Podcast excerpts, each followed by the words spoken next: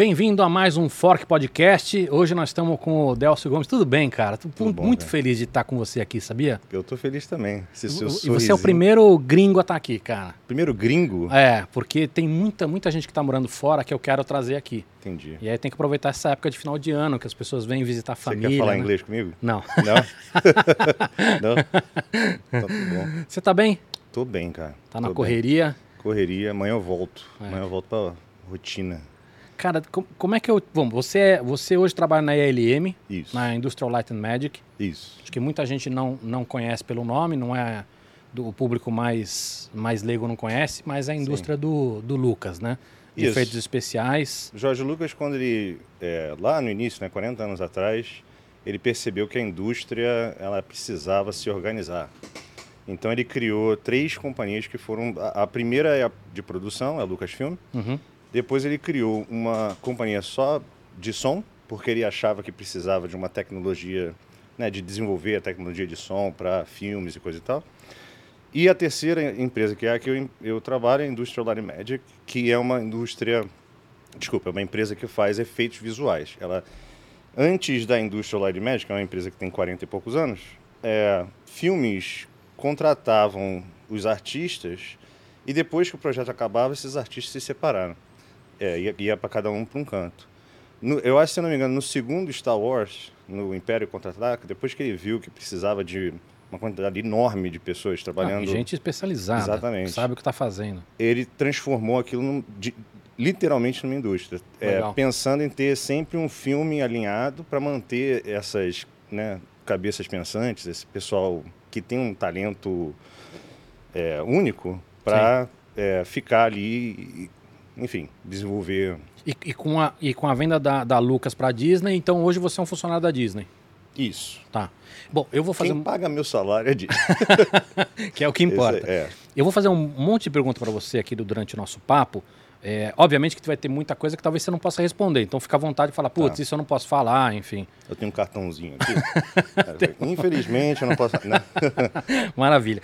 Você é, é Lead Generalist Não. Supervisor. Como, como é que, qual que é o teu cargo lá? Então, eu acabei de ser promovido de novo. Ô, parabéns. É. Então, agora eu sou supervisor de efeitos visuais. Ah, Que- desculpa. Super. Corta, rebobina. é, eu sou supervisor de environment, né? Então, qualquer coisa em relação ao cenário, Legal. né? Eu supervisiono. Eu, eu sou um. Como que fala Ah, supervisor? supervisiono. Supervisiono. Já tá perdendo É. português. É, então eu tenho um time, é, um lead, que era o que eu fazia antes, eu tenho Uhum. um lead e um grupo de artistas que. E embaixo desse list você tem seniors, plenos, você tem um monte de Isso. gente Exatamente. legal. exatamente. Eu, eu puxei sua, sua ficha técnica lá da, do, do MDB, eu vi um monte de coisa que você trabalhou muito legal. Vou, vou falar aqui alguns que eu, que, eu, que eu anotei aqui que eu não vou lembrar. Esse é o momento que eu fico rosinha. Esse é o momento que você, que você faz aquela cara de eu sou foda. É, aquele monóculo. Mandalorian, temporada 1, imagino que deve estar trabalhando na Fi- 2 também. É, Bumblebee, do, do, do- dos Transformers. isso. É, Avengers Guerra Infinita, Star Wars Rogue One, Star Wars Despertar da Força, Exterminador do Futuro Gênesis, Avenger, Avengers Era de Ultron, Thor O Mundo Sombrio, Aquaman, Obliv- Oblivion, Aham. só, só tosqueira, Só filminho ruim, só filminho ruim. só meia bomba. É. Cara, você já parou pra pensar? Você para pra pensar às vezes? Fala assim, caralho, eu tô trabalhando nesses filmes. Então, é, é, soa meio. Soa meio babaca. Não é, cara. É porque com- conforme você fica. No início, você fica maravilhado. É normal, todo mundo fica. Né? Nossa, olha só, meu nome nos créditos e tal. É, conforme o tempo vai passando e você está sempre lidando com pessoas que fazem isso, né? Você começa a perceber que é um trabalho, cara. É, é lógico, tem um certo status, tem um. Puta, mas não é status, cara. Você tá. Assim, eu imagino que você ama o que você faz. Absolutamente.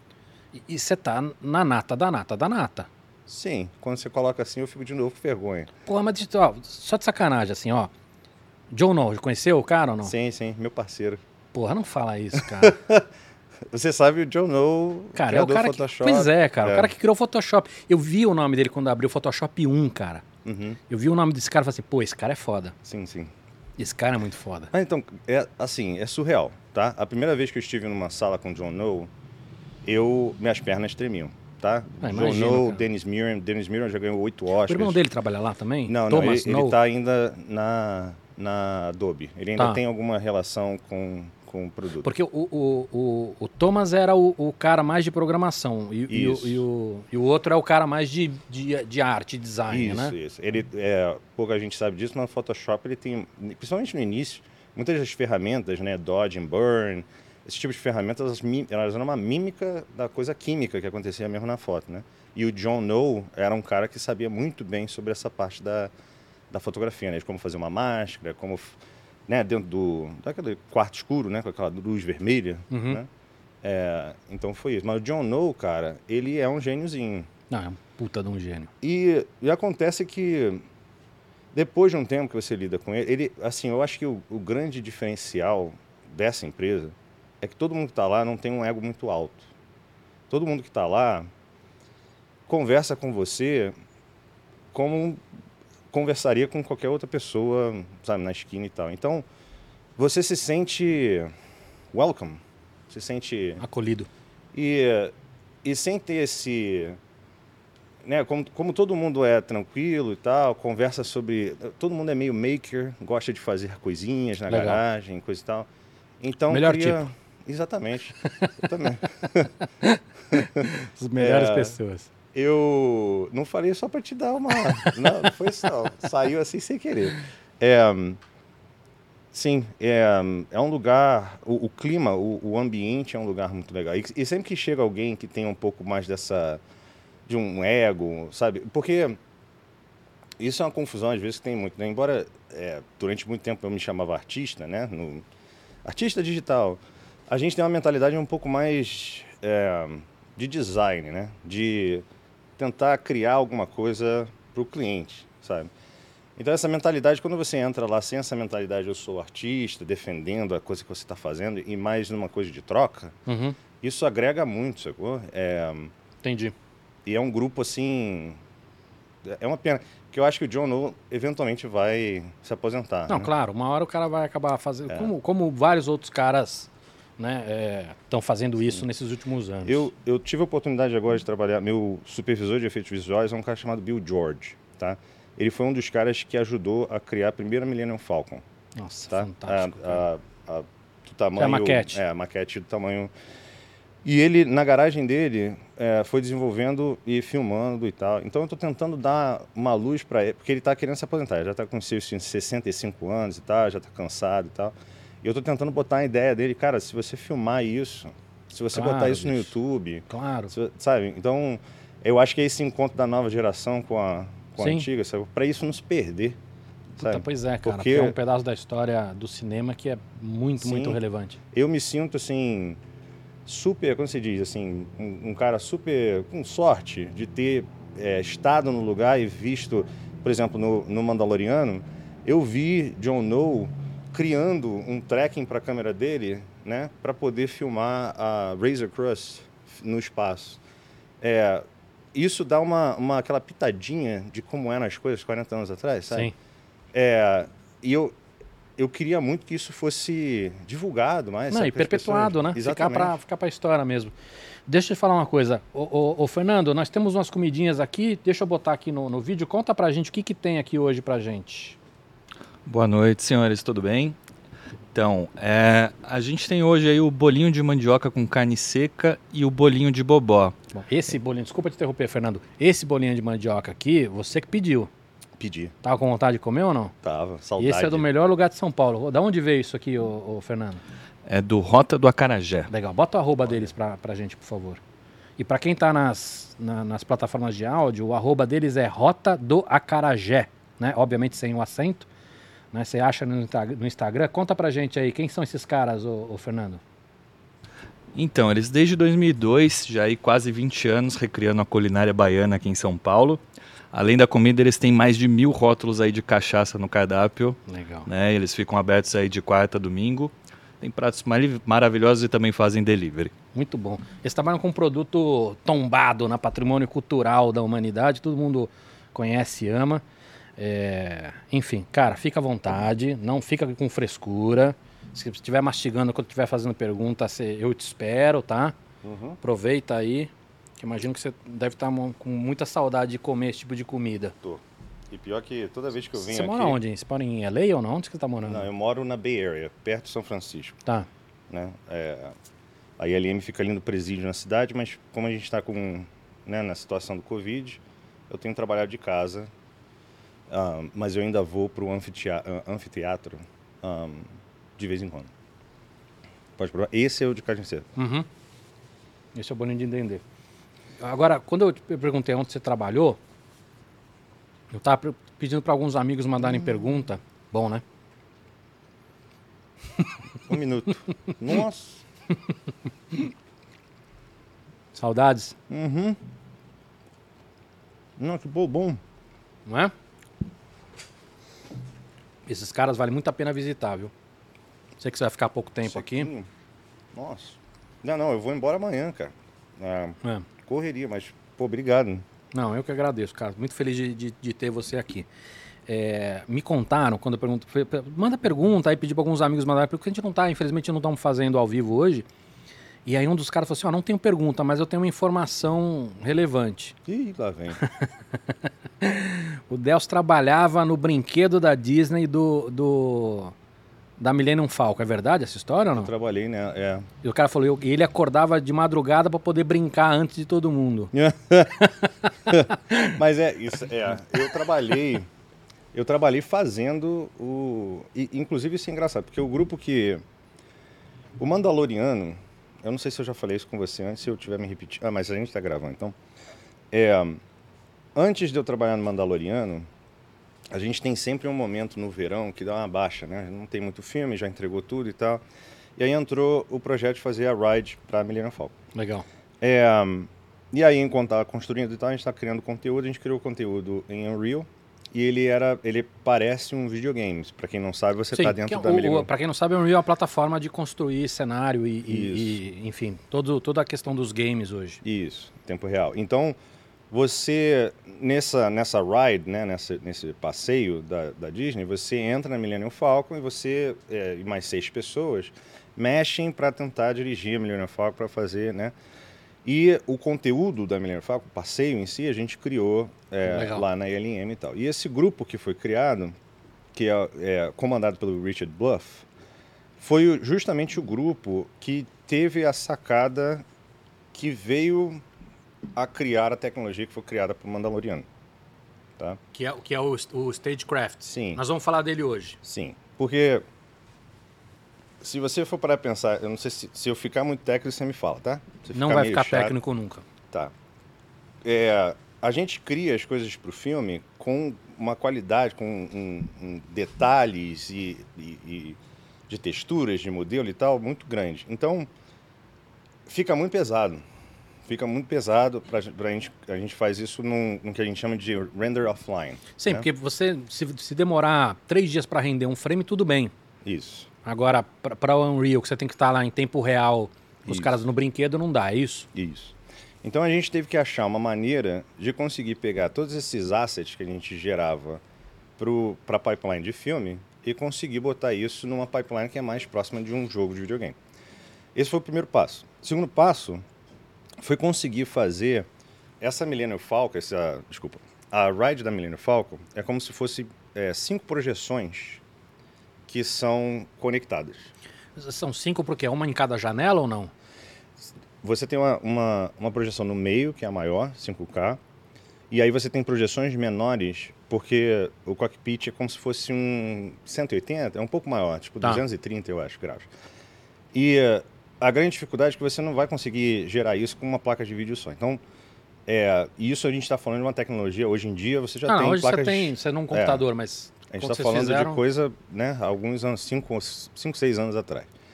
Porque eles, primeiro, a primeira coisa que eles fecham é o, o- a máquina que vai ser usada. Porque depois daquilo eles não podem, né, porque tudo depende dessa... Uhum. Então, o pulo do gato foi conseguir fazer diferentes projeções saindo do Unreal, tá? É, você tem uma projeção de maior qualidade na frente, porque é onde as pessoas geralmente ficam olhando, projeções de baixa qualidade ao redor. E o, E essa, ima- essa imagem, né, como você tem os frames por segundo, elas, elas têm um overlap, né? Uma, como você fala overlap em português? Cara, é overlap, que fala em português. é uma, uma, uma intersecção, né? Isso. Uma... Elas passam uma por cima da outra, digamos assim. E se você tiver uma falha no frame rate, alguma coisa assim, você começa a perceber Mesmo que você não saiba, você percebe, né? isso, né? Digo, mesmo que seja um leigo, o cara. Algo, alguma coisa incomoda ele. Isso. E é justamente isso é uma grande parte do que a gente faz no Stagecraft. Essa, essa projeção de câmera saindo de um de um programa como o Unreal Uhum. foi uma- um dos pulos de gato que é, propositaram, propor, parece, pare, eu às vezes parece meio má, é por causa do, Não, não, é do inglês tá, é português. que você tá muito tempo fora, né? E imagina lá, você não deve usar eu- muito português. Isso, eu dei bobeira de ligar para minha esposa ainda agora. Sua esposa é gringa ou não? Isso, é. Aí eu tava falando inglês e É, tal, aí- e meu cérebro Ah. ainda tá Ué. no switch. Pessoal, o Focas vai servir para vocês. O que, que, que você está trazendo aqui? É o. Essa é a mandioca frita. Mandioca frita. Só que antes da mandioca, cara, experimenta isso aqui, cara. Você gosta de camarão? Gosto. Vê esse bolinho de dendê com camarão, cara. Eu, às vezes, você, você gosta de ver as pessoas comendo? Te dá prazer fazendo isso? Cara, me dá. Assim, eu não tenho nenhuma tara nesse aspecto, né? Uhum. Mas assim, eu, eu gosto de atender bem as pessoas. Mas, mas a comida aqui, assim, pra, Hum. pra confessar, eu tô muito mais preocupado comigo do que com as pessoas. mas faz parte da, da graça de, de atender bem as pessoas. Não é bom? É bom, cara. Nossa, É muito bom esse aqui. eu não devia ter almoçado. Essa Pode levar história- pra casa? Pode. Levar no avião, os caras vão adorar. Escuta, é- é, o, Bra- o Brasil tem gerado muito talento né, nessa área, né? Historicamente. Com certeza. É, e como é que tá isso lá fora, hein? Tá, tá indo. Tá indo muita gente ainda? Sim, sim. Eu, eu me considero... Eu me considero meio que na terceira geração de brasileiros que foram lá pra fora. Né, Você tem duas gerações antes de mim. Inclusive, na ILM tem um, um, um cara que é uma lenda, ele já tá lá, sei lá, quase 20 anos. É, Cris Costa, o nome dele. E, hum, mas enfim, eu sou da terceira geração e eu acho que quanto mais quanto mais a- as informações são, porque quando eu comecei, você pegava informação por revista, É, né? na internet ligado. não era Você não tinha internet. era muito difícil conseguir informação, né? Eu é, você tinha que comprar Não, não tinha curso, não tinha livro. a Bíblia do programa para ler e coisa e tal, né? Hoje é muito mais mais fácil, E mas era uma fortuna. isso, isso. E o grande diferencial, como todo mundo está meio que partindo do mesmo, né, do mesmo início ali, do simplão, o grande diferencial que eu vejo nos brasileiros, e isso assim, na minha opinião, também vai um pouco da cultura latina, tá? Então, Tá. espanhóis, franceses, italianos, eu trabalho com gente de, para você ter uma noção, meu departamento tem 40 pessoas, só dois são americanos, tá? Essa mistura é boa também. Muito, muito. E Para inovação, é, pra, inovação é fundamental essa mistura. Isso, eles sabem disso, que você misturar. Porque você tem mentes pensantes lá que são bastante técnicas, Uhum. que elas. São os especialistas, né? Isso, eles. Eu, eu, eu quero também um suco desse. Suco de uva? De não, suco manga. de uva não, de manga. Eu troco muitas palavras, cara. Ah, tem Muito, não. Eu muito. também. Mas o que eu ia falar é que, tipo assim, o grande diferença, já que tá todo mundo vendo vídeo do YouTube, coisa e tal, aprendendo o básico, Uhum. Blender, por exemplo, é uma ferramenta que é. Opa! Obrigado. Hum, olha. Tá vendo? Você tá sendo tratado como um rei aqui. Hum. Você não imagina. Isso é ouro. É mesmo? Isso é Suco ouro manga? líquido. É. A manga nos Estados Unidos é uma. Pode É? falar palavrão? Aqui pode. Uma merda. É mesmo, É. cara. Hum. Eles têm frutas muito bonitas lá, né? Mas as- a maçã é linda lá, só que ela Sim. não é gostosa, né? Não. As frutinhas são maravilhosas. Sim, É tipo, tipo. os berries, os... Isso, os morango. É. Morango é muito gostoso. Você cortar Não, um uns morango. morangos desse tamanho, assim, que são muito bons. E se você cortar um morango e dentro tá branco, hum, ele tem que estar vermelho, aquele, né? Explosão de sabor na sua É. boca, né? Aquela coisa gostosa. De químico que eles Isso. botam pra ficar daquele tamanho. Mas aí o que eu tava falando é o seguinte, vou tentar pela terceira vez. É, todo mundo tá no mesmo patamar. O que faz o diferencial do brasileiro, que eu acho, é o olhar por é, é olhar fora da caixa, tá? O brasileiro, eu, eu fazia uma piada até pouco tempo, eu parei de fazer essa piada porque o pessoal tava ficando meio puto. Mas se você tiver um muro e pegar um japonês para resolver, eu tô sendo bem genérico aqui, mas Uhum. para passar um ponto, né? O japonês vai fazer uma ponte. O alemão, ele vai criar um túnel, sacou? O americano vai tentar criar uma porta. O brasileiro vai pular o muro. Tá ligado? É, e na nossa situação lá nos Estados Unidos E de tem hora- chinelo. Isso. Isso. É, na nossa situação, às vezes, não dá tempo de você é, criar um túnel. É, é lógico que isso é o ideal e isso deve ser feito. Mas tem hora que para salvar o dia, você tem que dar, pular o muro. E o brasileiro é muito bom fazendo isso, né? Queria aproveitar o que você está falando para falar sobre generalista, Sim. que acho que é uma palavra que pouca gente compreende. Muita gente acha que o generalista é o cara que entende muito pouco de tudo. Mas a, a minha percepção é diferente. O generalista é o cara que entende muito sobre muito. Sim. Obviamente que você tem os caras que são cientistas de foguete, Uhum.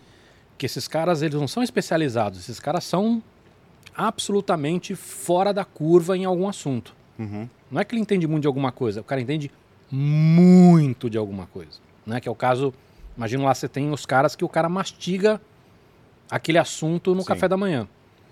É- É isso mesmo? Tô correto na minha análise ou não? Sim, sim, sim. É, é lógico que o especialista, você vai sempre precisar. Eu estou pensando na nossa empresa, né? Você sempre vai precisar, por exemplo, um cara de cor. O cara ele é especialista em cor, ele olha para cor o dia todo, ele come cor, é tudo, é só ver isso. Mesmo dentro da, da, da especialização dele, eu considero ele um pouco generalista, no sentido de que ele não só tem que saber sobre cor, mas um pouco do resto da Perfeito. pipeline. Daí você tem o generalista como eu sou o generalista. É, minha profissão, né? Eu agora virei supervisor, mas eu sou supervisor dos generalistas, né? Você pensar que o generalista sabe muito pouquinho de um monte de coisa é um pouco, porque aí é, seria uma pessoa qualquer. É um né? gerente, Isso, né? um gerente de projetos. Isso, isso. O generalista, ele, ele tem um grande conhecimento de algumas áreas, né? E ele consegue, ele geralmente começa com uma e depois se interessa com outra. E ahn, eu acho, sinceramente, que tem espaço para os dois, né? Quando chega num ponto em que você precisa de uma pessoa super especialista naquilo, você passa isso para o especialista. É uma questão até de... é, é, lógico, né? Estou vendo nos Estados Unidos é uma questão de preço, né? Uhum. Quando, quando você. Se você tem. É, eu vou tentar fazer uma analogia de quinta série. Se ficar muito Boa, bobo, você manda me lá. fala, tá? É, imagina que você tem um trem. Não, não vou fazer essa analogia, não. Esquece o trem. Tá bom? Volta. A gente tem que fazer. Se, se você tiver que fazer dois shots e eu tiver que ter um cara para fazer o modelo, um cara para fazer a textura, um cara para fazer iluminação, um cara para renderar, um cara para compor, o preço desse shot não vale a pena, tá? Daí eu chamo um generalista. Por quê? Porque ele vai conseguir fazer tudo isso num shot, acabou. Agora o problema é, se você tiver mil shots para fazer, né? É, aí o outro lado, você criar uma Entendi, um porque aí processo... vira, vira uma linha de produção. Isso. Você vai ter, exatamente. sei lá, uma equipe fazendo modelagem de trem, o outro olhando para a luz e aí por aí vai. Entendi. Isso. Ó, não sei se você gosta de, de pim- Pimenta? de pimenta, tem pimenta aqui. Caramba, você tá Eu meio- perguntei do, do John Non e, e Você o... é casado, cara? Eu sou. Você quer casar comigo? Eu quero. Não? Você vai me levar para morar fora? Pode. Pode ser. Escuta, você conheceu o Fravô também, o, o Lucas? Fravô, eu, eu conheci ele muito rápido. Eu conheci, assim, de celebridades, eu conheci o Fravô muito rápido, mas é aquele negócio, às vezes tem uma reunião, você tem uma mesa no centro, e aí você tem as pessoas importantes na mesa falando com o Fravô, e eu estava sentado atrás, né? Então eu estava Mas na sala com você ele. já tá na mesma sala que o cara. Isso, mas conheci o Fravô, conheci... Cara, gente boa, como parece ou não? Ele é muito gente e muito nerd. É mesmo? É. Ele tem cara de nerd mesmo, é de mu- nerdão. as, as sacadas dele, as, as referências que ele usa, são referências nerds do ano. Assim, eu adorei, sabe? Legal. É, é, qual é o nome dele? O cara do. Dos Lane Fairs? É. J.J. Abrams. Ah, sei. J.J. Abrams também. O Mr. Ponta Soltas. Isso, J.J. Abrams também. Ele era um puta marqueteiro, cara. O cara é excelente É, ele é. marqueteiro. Ele erra às vezes, mas É, pés na mão, né? Mas é, tá, não, vou de, não vou defender ele, não, mas. Bom, Eu tenho um, eu tenho um amigo que talvez você conheça também, que é o Marcelo Braga. Ele chama, chama o, o JJ de Mr. Pontas Soltas. que vai fazendo, ah, deixa a é. caixa de mistério aí vai, e vai deixando as coisas mas ele. sem explicar. Ele é um cara que atende. Não, e ele, e ele é um cara necessário. Sim. Fala, ele atende, Ele atende às necessidades da produção. entendi. sabe? Tem, tem diretor, por exemplo, Michael Bay. Michael Bay, ele é um cara que quando ele entra, ele tá certo, sacou? Sei. E faz do jeito que eu tô pedindo e não sei o quê, e aí cria uma antipatia entre a produção e o Michael Bay, tá? Já o JJ, ele é um cara que ele, ele resolve os problemas, a produção quer fazer isso, e para um filme, infelizmente para um filme tipo Star Wars, em que você tem que, tipo assim, gerar boneco, gerar receita, né? Gerar Uhum. é, um cara tipo JJ é mais fácil para produção trabalhar do que outros diretores que são tão só focados. É, é triste. Eu sei que é triste falar isso, mas é a realidade. Entendi. E o. Lucas? O Lucas? É, Jorge Lucas. Ah, se eu já vi, É. já ouvi. E ele é bem mais baixo do que eu imaginava, cara. Bem mais o quê? É, mais baixo. É mesmo? É, e esses caras, eu também vi aquele Martin Scorsese. Sei. Martin Scorsese. É, de vez em quando tem diretores que vêm dar palestra e coisa e tal. Eu conheci é, Russell Crowe, eu conheci aquele diretor que fez é, Afonso Cuarón. Uhum. Afonso Cuarón. Mas o, o Jorge Lucas, ele é um, um vovô. Sabe aquele... Dá vontade de abraçar? Sei. Sabe? Mas já dá distância. Ao vivo deve dar mais. Pois é. É, o Martin Scorsese também é tão frágil, sabe? Você, porque eles, quando sentam e dão entrevista, eles têm aquela posição forte, aquela presença, né? Mas eles andando devagarinho, sabe? Dá vontade, pô, você fez minha infância, me dá um abraço, sabe? É Sensacional. fofo. É. Sensacional. Vocês trabalham, por exemplo, você, você trabalha num filme como Star Wars, vocês trabalham num filme inteiro, num segundo.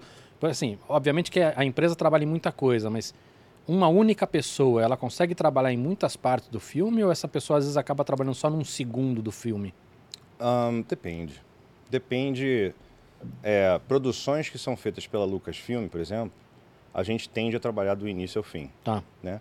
Mas produções, por exemplo, quando a gente está trabalhando para um filme da Marvel, por exemplo, é, a Marvel como cliente e pela necessidade do projeto, às vezes tem que dividir o projeto para várias Por causa do prazo. Isso.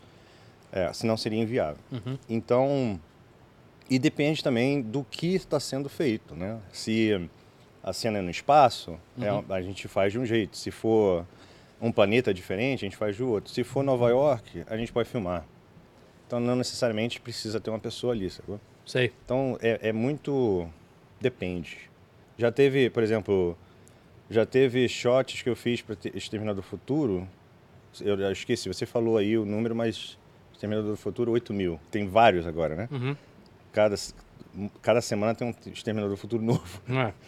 É, eu fui chamado como. Eles chamam de emergência, 911.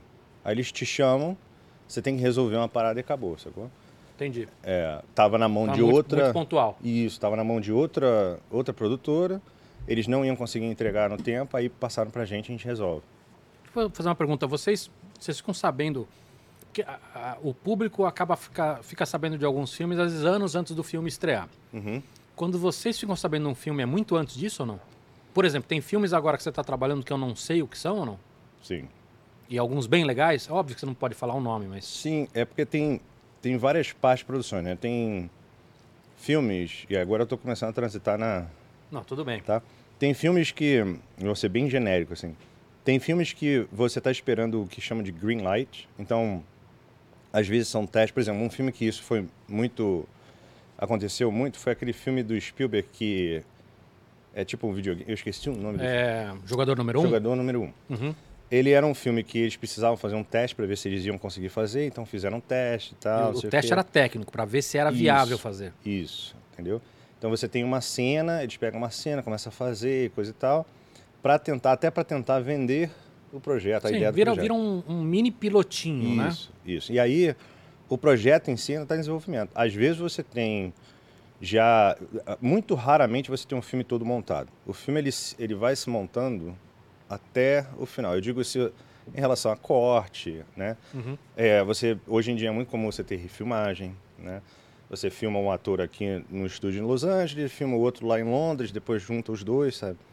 É, então, é, eu já tive, eu já tive cena de eu acho que eu não podia falar isso, qualquer coisa depois eu falo pra você cortar. Tá bom. É, eu já tive filme que eu tava fazendo as cenas finais e o filme foi pra estreia, sabe quando tem o carpe- carpete vermelho, os atores vão lá, não sei o quê? Eles não viram a versão final do corte. Ele Mas não que- mas tinha isso é, cenas... Isso é muito comum. Você tem vários atores que comentam isso. Uhum. De que o cara ficou vendo o filme só na sala de, de, de projeção Aham. mesmo na hora de estrear. Isso é bastante comum. Isso. E aí você vê uma pré-visualização da parada, mas você não vê o, Uhum. o final. Você trabalhou no, no- naquele brinquedo do, do Epcot também, né? Soaring, acho que chama. Sorry. Aham. Tem, assim, é uma tela muito grande, né? Sim, sim. Tem diferença?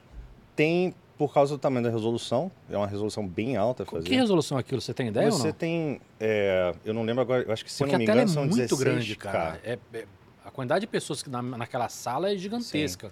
Se eu não me engano são 16K. E de novo, são alguns projetores que fazem essa mesma técnica. Mas cada projeção é 16K?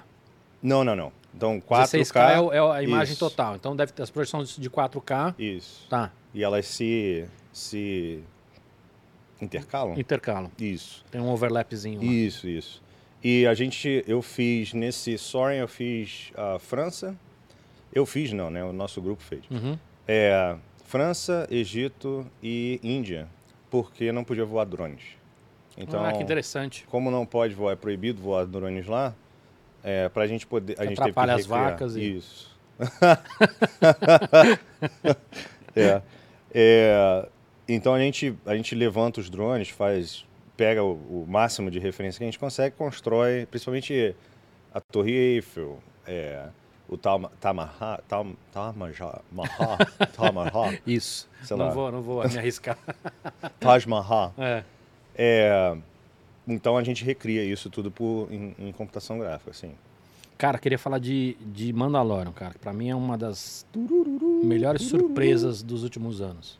Uhum. Porque óbvio que você não vai poder dar opinião sobre isso, mas assim, os últimos Star Wars não foram tão animadores. Mandalorian, cara, é muito bom. Muito bom. Então, assim, meu, é tudo, a música, tudo, tudo é muito legal. E eu queria falar bastante do, do Stagecraft, que é a tecnologia. Isso. Eu quero que você explique pra gente o que, que é. Ô, Fernando, faz um favor pra, pra mim, bota no aquelas imagens do que eu, que eu peguei na internet pra gente poder, pra gente poder olhar. E, e aí, assim, me fala, me fala um pouquinho. Que, você experimentou isso aqui já ou não? Ainda não. É? Eu quero. É, é que você muito- quer, é manga? muito- É, esse suco tá fenomenal. Me vê mais suco de ouro. O que, que é o Stagecraft? Stagecraft. Stagecraft é, é uma marca que a gente usa para um serviço que a ILM agora tem, onde você usa. Ó, Não é esse, não. Eu acho que é o, é o primeiro que tem. Ó, e acho que isso dá pra explicar bem também a, a questão do, do chroma key, né? isso. Que Perfeito. você vê o verde vazando ali no escudo, que é um dos problemas do chroma key. Isso, perfeito. É, então. uhum, uhum. Bom, hein? É, então, uma das grandes dificuldades de um shot como esse, e esse é, bem comum, é, é o que a gente chama de spill of light, né? É o reflexo que o verde faz nos atores.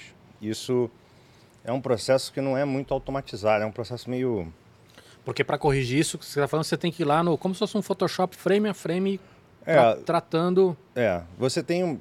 Não é tão chato assim, frame a frame, mas você usa programas que já sabem lidar com isso. Em, mas você tem que limpar é, shot por shot.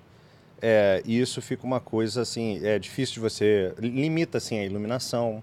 Né? A iluminação ela fica uma iluminação não muito natural, é uma iluminação de estúdio, E, e para coisa metálica, Sim. como é o, o escudo ou o Mandalorian, que é inteirinho, capacete metálico, cromado. é. cromado, é, im- fica um inferno. Exatamente.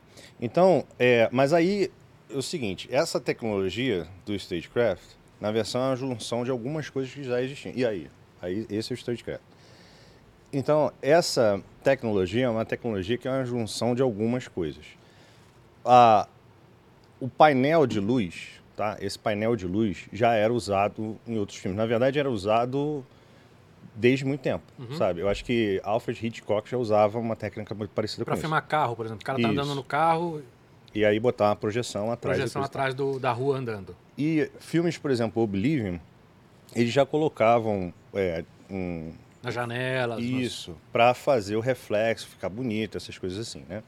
Só que era tudo filmado. Então você já tinha uma pré-filmagem e a coisa ficava rodando lá.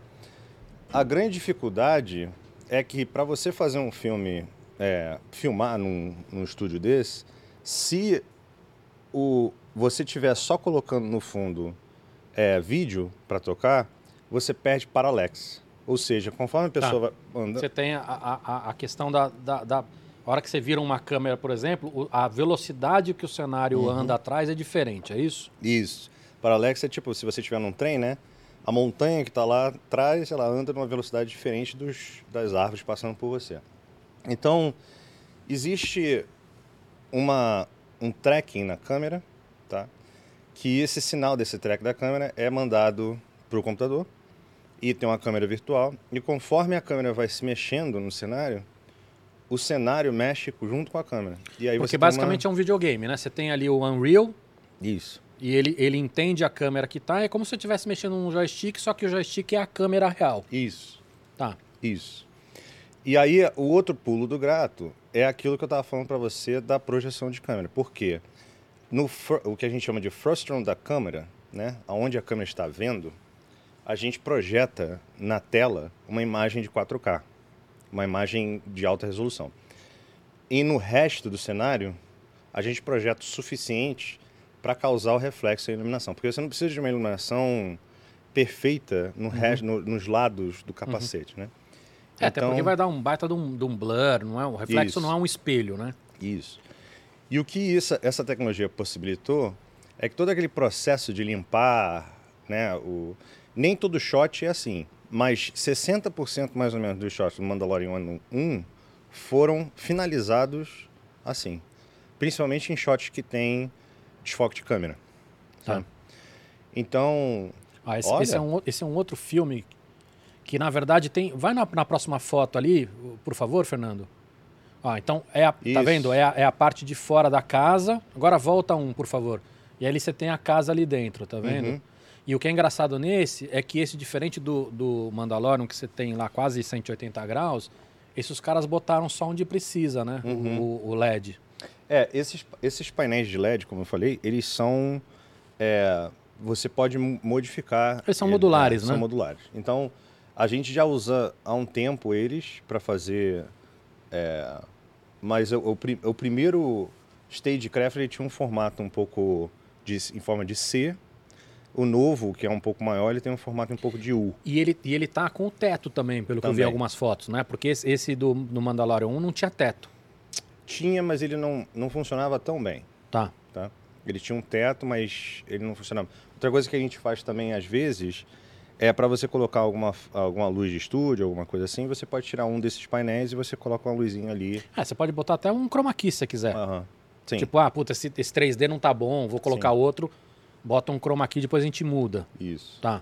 Agora, não, assim, não é só a vantagem de ser melhor que o chroma key, né? Você tem, por exemplo, no Mandaloriano lá, você quer fazer no deserto, você tem a luz que você quer durante 300 mil horas. Isso. Você, não precisa, você não precisa chegar de madrugada e, ah, tá acabando a luz, o sol tá se um... pondo. Exatamente. Puta, preciso gravar aquela cena que eu gravei três horas atrás. Exatamente. Então isso é uma vantagem. É.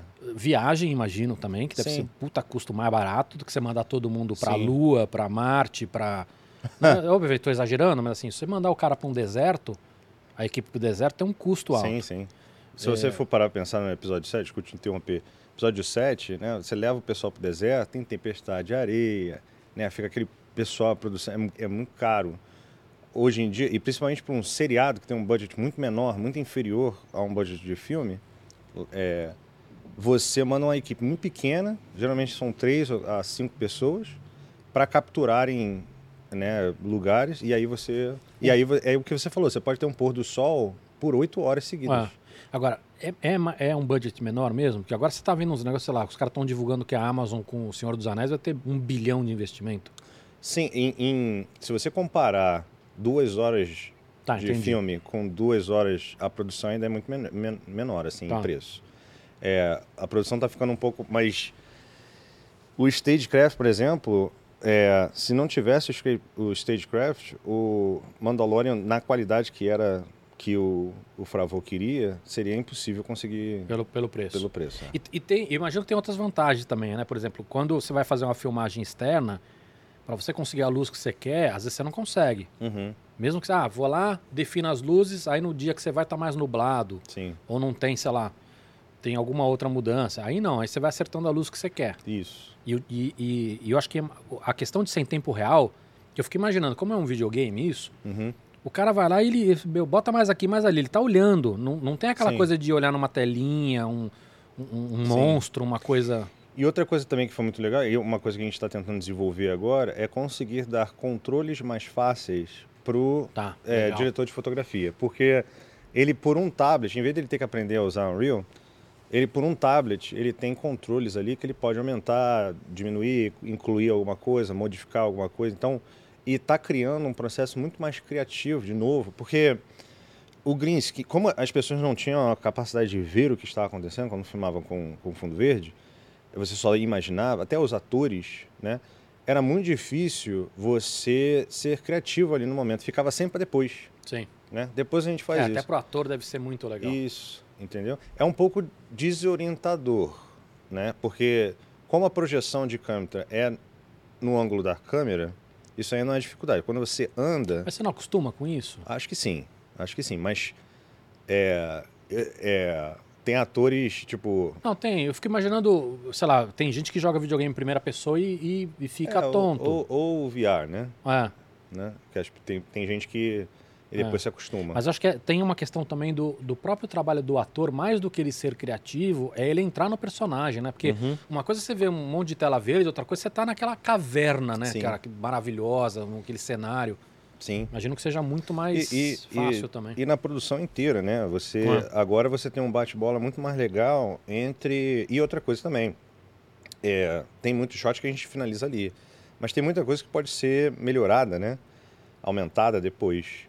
E, e, e- mas fica um pouco mais, como ele já filmou da maneira que ele quer, é, não cria tantas questões depois. Porque se você tiver uma pessoa e não tiver nada atrás, onde é que essa pessoa tá? Tem uma montanha atrás, tem uma árvore atrás, não tem? Agora a gente já tem mais, já começa o trabalho mais barato, Entendi, entendeu? entendi. E, e agora, vai aumentar o esforço de 3D, imagino, porque muito do cenário não era feito em 3D. Sim. E hoje, num caso como esse, praticamente todo o cenário tem que ser feito em 3D. Sim, ele, ele na verdade ele é um 3D, ah, é porque assim, o mais próximo da câmera é feito em 3D. As coisas mais longe são muito, tem muita fotografia, Tá. tá? É, Tem muita coisa de, de aplicação de textura só, de É. como, como o céu, por exemplo, em nuvem. isso. É, uma outra coisa que muda é que antes a gente Em game é criava... assim também. E, é.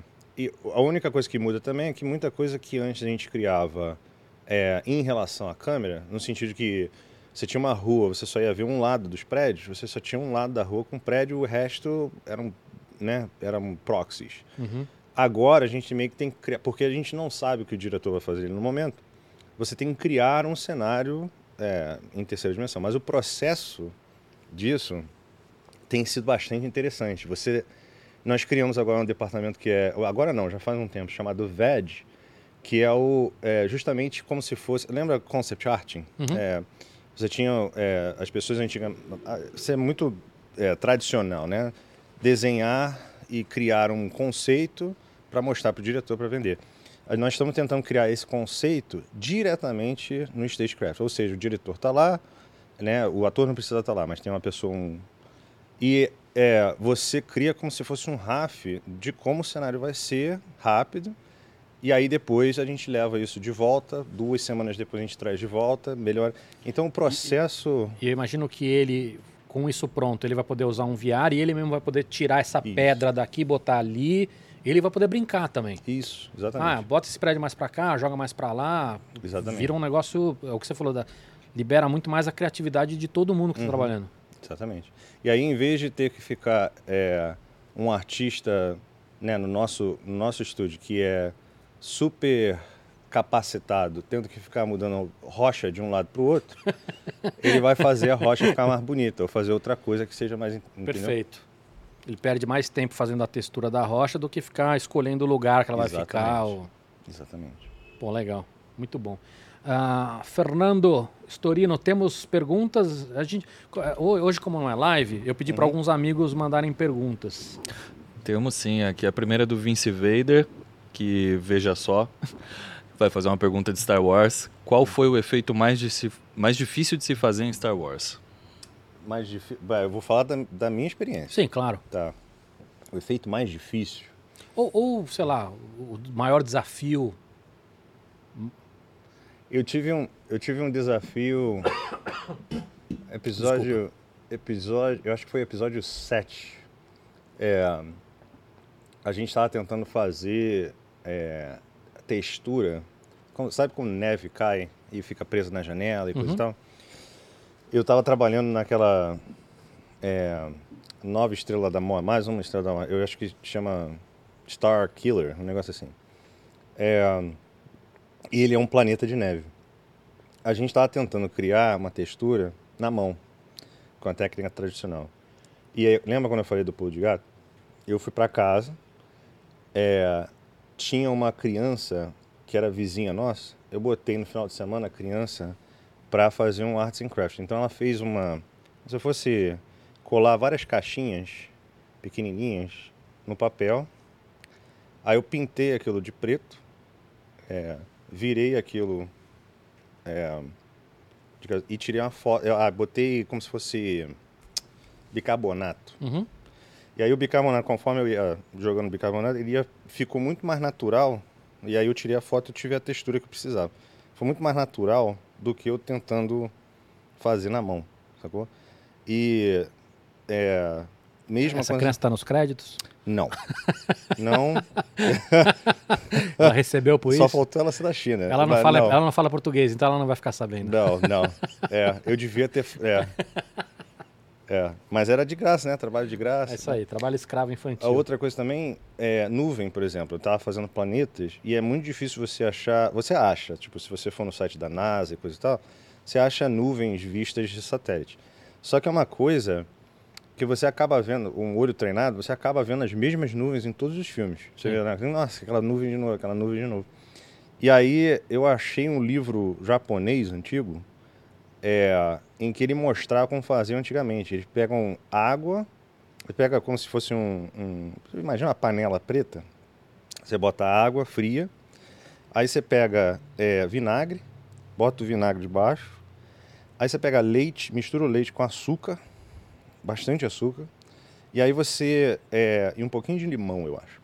E aí você vai botando aquilo na água e ela vai fazendo essa formação, parece de, de é, nuvem vista do espaço. Legal. sacou?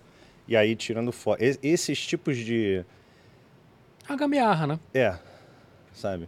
E é engraçado porque às vezes a pessoa acha, ah, é um modelo muito difícil. Não, é uma coisa muito simples, é tipo uma, uma nuvem vista do espaço, sacou? Legal. Você estava falando de, de neve. É, para o Stagecraft, já, já dá para usar particles ou, ou outras tecnologias que a gente tem? Porque assim, nos jogos ainda é um pouco limitado isso. Aham. Né? Por mais que tenha alguns muito avançados, ainda é muito limitado. Essas coisas que requerem muito processamento, já dá para fazer ou não? Dá pra fazer um proxy, tanto, tanto personagens, por exemplo, quanto efeitos, a gente tenta fazer um proxy, algo que, que consiga passar a ideia e iluminação e coisa e tal, e aí depois a gente cria isso offline. Entendi. Porque o, o tra... não é que não seria impossível de fazer, mas o trabalho que dá para chegar lá é tão grande que não vale a pena. Vale a pena só ter um proxy. Entendi. Legal. Mais perguntas, querido Fernando? Temos sim. Temos aqui do Maurício Pomela, ou Pomela. Pomela. Pomela. Como tem sido o trabalho remoto? Os funcionários estão acessando os servidores de casa para fazer a modelagem, a animação e o render? É porque imagino que os computadores que vocês têm lá, mesmo que vocês, vocês tenham servidores ali, os computadores realmente têm força para Uhum. para aguentar esses softwares, né? Sim. É, hum, a gente, no início foi, foi bem ruim, assim, foi difícil, porque é, a, não- eles não estavam preparados para a quantidade de gente que ia acessar os servidores e coisa e tal. A gente já trabalha remotamente há muito tempo. Hum, Vancouver, por exemplo, acessa os, os computadores diretamente de São Francisco. né? Uhum. Então eles não têm computadores na máquina. Tá, de- então não- é, não um- tem- é uma máquina burra ali, ele tem um, Isso. um dumbzinho ele ali tem pra... um, é, um dummy, sei lá, a gente tem um nome isso, mas é uma maquinazinha bem é, medíocre em relação à configuração, mas ela acessa uma máquina mais rápida no nosso e está mais perto do servidor, fica melhor para a rede, coisa e tal. Ahn, a gente usa Linux, Linux e, e Windows é só para alguns programas tipo Photoshop que não roda, né? Mas a grande base é nosso, é, nossa é Linux. E é, eu acho que recentemente eles fizeram um, um acordo com a Dell e eles criaram um computadorzinho específico para a gente chamado Gonk. Uhum. Igual, né? Fã de Star Wars vai saber o que, que o Gonk é. E, e agora a gente está usando essa. E, cara, assim, tirando animação, os animadores ainda têm um pouco de, de dificuldade trabalhando remotamente por causa do tempo do frame É, rate. porque você, é, você tem um lagzinho, né? Isso. Né? Tirando os animadores, a- os outros departamentos, a produtividade aumentou muito, na verdade, trabalhando de casa. Né? É, tem algumas dificuldades ainda em relação à reunião, mas é, o fato de eu poder estar trabalhando em reuniões, isso aumentou muito a nossa produ- produtividade. Antes eu tinha que ficar parado numa reunião, Sim, agora você consegue deixar- ficar escutando e Isso. continuar fazendo, um, sei lá, alguma coisa. Isso. Tanto é que eles estão tendo agora a decisão de que a gente vai é, continuar trabalhando remotamente. Eu, duas vezes por semana, como supervisor, tenho que ir na empresa para ver as coisas no cinema. É, O que, que você chama de ver coisa no cinema? Vocês têm um cinema lá dentro. isso.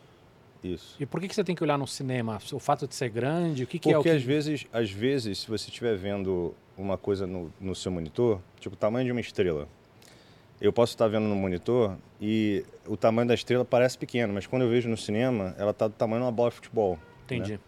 Então eu tenho que ir lá para cor também é uma coisa que é difícil porque o streaming não, não importa como vai fazer eu de novo entrando na parte técnica. Não, não tudo importa não importa o que eu faço no streaming ele vai estar sempre fazendo streaming em é, com, é, com compressão de cor. Sim. então é, de vez em quando a gente tem que ir no teatro no anfiteatro, para ver se as cores estão de acordo com o que a gente quer fazer o Cara, só o fato de, de- de ter compressão, né? De, de ter, sei lá, o blocking do MPEG, sei lá, Uhum. melhor que seja a compressão, tem algumas coisas que você não, você não vai saber se foi um defeitinho da, da compressão ou se foi um, uma coisa que não tá legal mesmo, né? isso exatamente O, o que, que é mais difícil fazer hoje? Fogo? Hum, Partículas? Água? hum, é, rosto de gente? rosto de gente ainda é muito difícil Ainda cai muito no, no tal Uncanny Valley lá de, de, de ficar esquisito pra gente. Isso, isso. Rosto, rosto. Mas aí que tá. É, tá difícil. Eu acredito que uma hora vai, vai acontecer. Mas eu acho que é, também com AI, né? Eu acho que o caminho vai mudar um pouco. A inteligência artificial, né? Não sei se você já viu Posso esses testes. pouquinho que eu de- vou pedir pra encher mais um pouquinho desse. É, eu ia te perguntar sobre isso também, sobre inteligência artificial, como é que tá? Cara, assustador e muito excitante. É, é, É, as duas coisas ao mesmo tempo, isso. né? É muito É legal meu sentimento coisas. também. É, tem coisas aí que eu não posso falar exatamente, mas tem coisas chegando aí que são surpreendentes, tá? É, muitas pessoas criticaram as tecnologias que a gente estava usando antes, é, com, com- de, né, de facial. É, existem muitas... Como é que eu vou explicar? Mas tá falando, criticaram, por exemplo, os primeiros Star Wars que começaram a usar atores que já tinham falecido, é isso? Isso, por exemplo, Rogue One, né? Existiu muita crítica em relação ao rosto da Leia, por exemplo. Porque acho que esse é o ponto que a gente tá falando do Uncanny Valley, porque assim, a hora que você olha aquilo do ponto de vista técnico, aquilo é um avanço su- assustador, Uhum. mas ainda não tá legal. É, sim. Mas... E é, pro cara que tá em casa, ele não tá preocupado se aquilo é o estado da arte da computação gráfica. aham. Ele acha que tá esquisito. Sim, mas é, assim, tem também, tem, tem algumas coisas aí, né? Primeira coisa é que o Uncanny Valley, é, todo mundo já conhece, não precisa nem citar isso, mas também rosto de pessoa Obrigado, Focas. É uma, é uma das coisas que a gente mais, desde pequeno, né? Desde criança, é, é a coisa que a gente mais reconhece Ah. e vê sutilezas no mundo, sabe? É, para ter empatia, para entender né, o ser humano, a gente. Pra então, sobreviver. é uma das coisas que a gente mais saca se tiver errado. Se tivesse outra Tipo, coisa, quando você chegou aqui, eu queria te dar um abraço. Eu olhei na sua cara. eu falei, queria te será dar um que- beijo. Será, será que esse cara. Porque não dá pra ver no vídeo, mas ele tem uns, você tem uns 3 metros de altura, é isso? 1,90, você está exagerando. É. 1,90. Mas 1,90 pra mim parecia uns 3. É. Acho que é o efeito do cinema lá.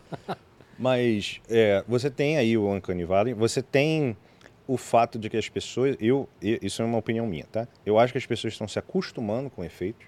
Uma coisa que antigamente você via um, um filme, você ficava surpreso pelo efeito em si, isso acabou. As pessoas já, já estão acostumadas. Ah, mais um Hulk, né? A primeira vez que a gente viu o Hulk, a gente falou, meu Deus, o Hulk. E agora já não é mais assim. Mas eu discordo de você, porque o primeiro Hulk que a gente viu, ele era esquisito demais. Sim, Esses últimos, eles estão ok. Óbvio que não existe o Hulk, mas assim, ele, ele, ele é crível. Sim, mas aí que tá, né? Tecnologia vai. Ah, o, não, primeiro, claro. o primeiro Hulk, por acaso, também foi a LM que fez. Só que os desafios que da, daquela época era só criar um monstro verde, não sei o quê. É, hoje, com os olhos que a gente tem, a gente vê e fica ruim, fica. A gente percebe, é, né? Que, mas naquela época, para o que era, para qual era a proposta, eu acho que resolve. Entendi. Entende? Pro- se você colocasse um homem forte ali, pulando, talvez não fica, ficaria meio, meio ridículo, eu acho, na minha opinião. Uhum. É.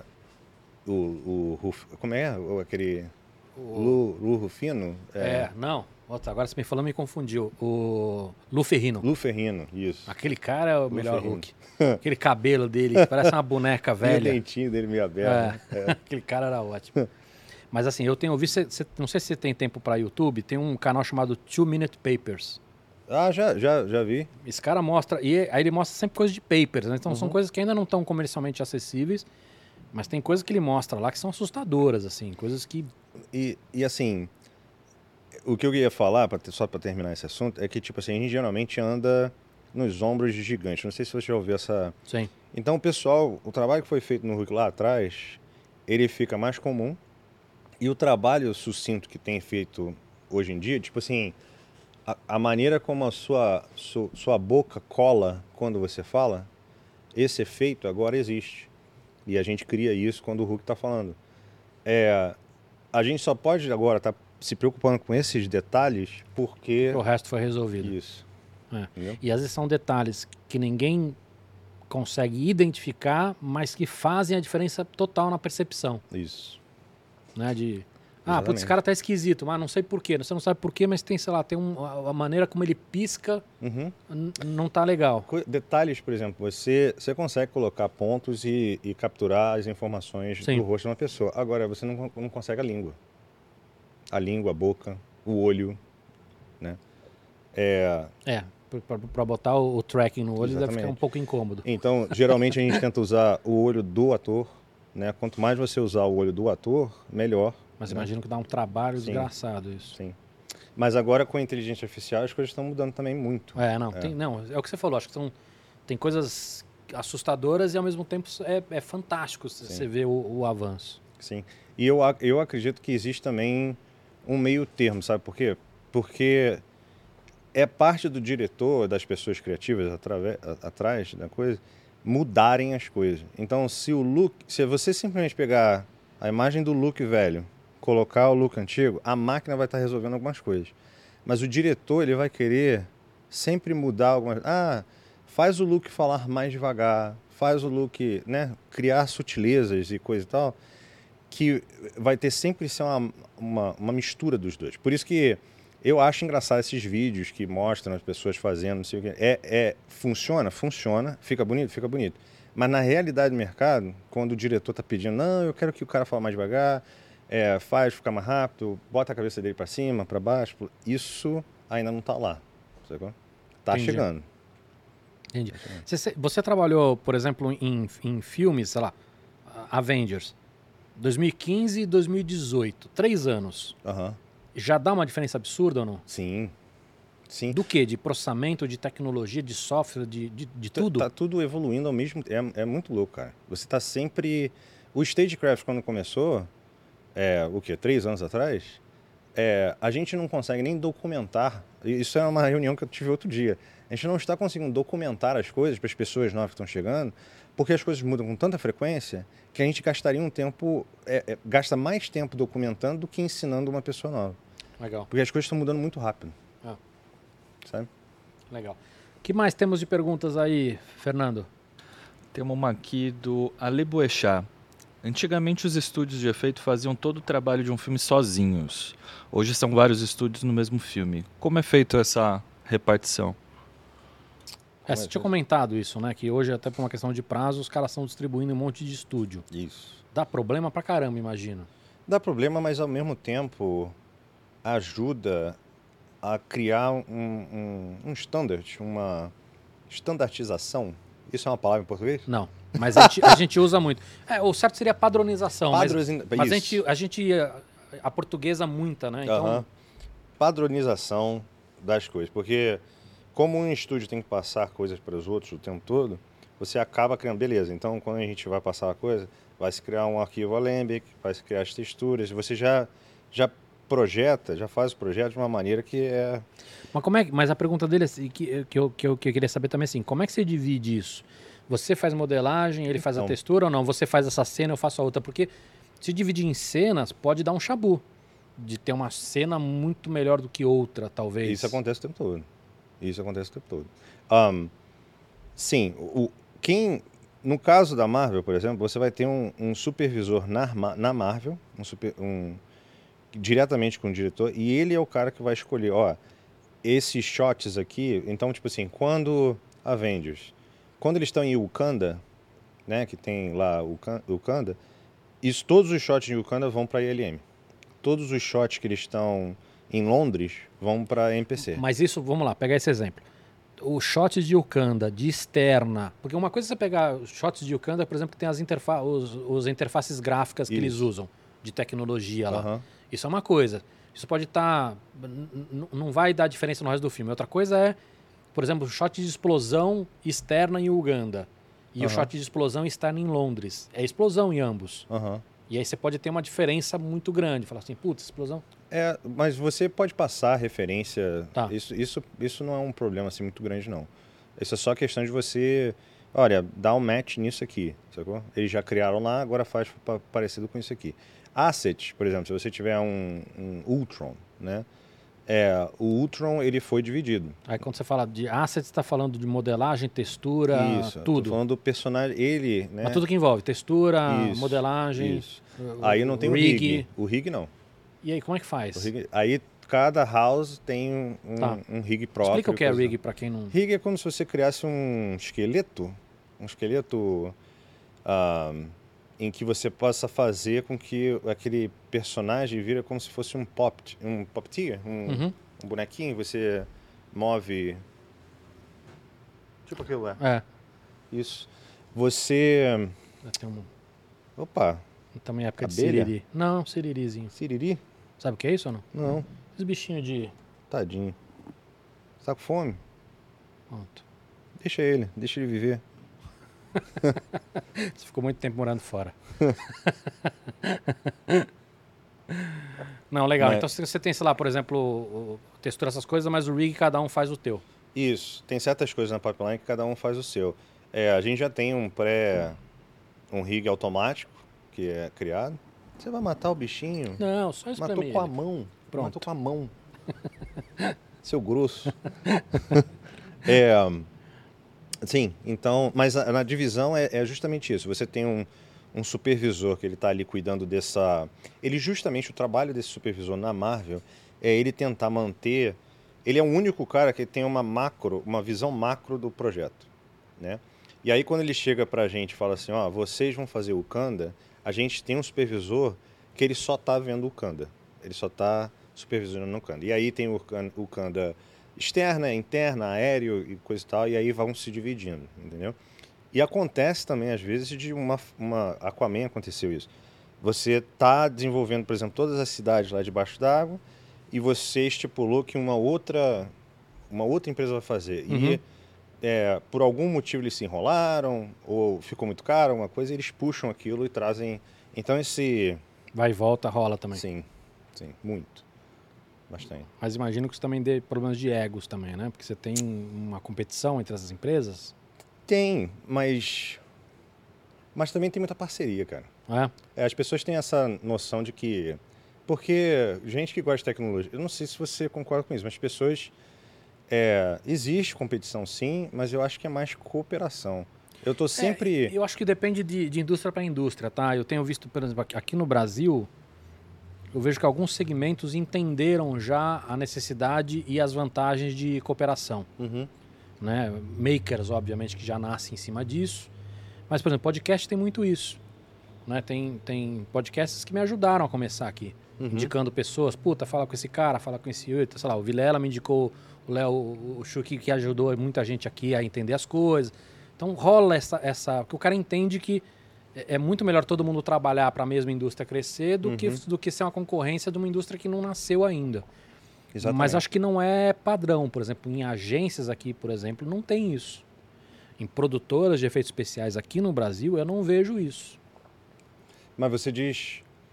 É, é porque eu estou pensando sempre no lado mais do artista, né? E não do. Assim, em relação aos artistas dentro. Da, da minha visão, né? Uhum. É, não do executivo, digamos assim, da pessoa que está pensando no business, né? Que aí talvez seja um pouco mais competitivo. É, eu ficar sabendo de uma tecnologia que o pessoal está fazendo no Avatar, lá na Nova Isolândia, se for uma coisa do caramba, uma coisa diferente, eu quero saber, eu quero, né? E se precisar de ajuda, esse... Mas esses caras estão. Esses caras, os técnicos lá, te passam a informação ou não? Sim, às vezes a gente tem acesso a papers, um, coisas até básicas. Às vezes, quando, quando a gente começou a usar Clarice, por exemplo, a DNEC, que é a Double, double, double Negative, negative alguma- acho, que é, acho que é Double Negative. DNEC, é como a gente chama eles. É, um, passou pra gente shaders, né? Então, eles escreveram um shader específico, passaram pra gente Shader pra que software? É, para o Clarice. Então, é, um, e no que eles passaram esse shader para a gente, a gente melhorou o shader, passaram, passamos para eles de volta. Então rola às vezes essa troca por, por debaixo do, né? Principalmente coisas que não são, ah, aí, aí, mas existem coisas que são proprietárias também, que a gente É, protege. imagina, inclusive software, né? Vocês devem fazer muita coisa. Sim. Tem muita. Tanto é que as, as pessoas geralmente perguntam qual o programa que. A gente tem um software, tudo passa para esse software, que a gente chama de Zino. Ele é um proprietário.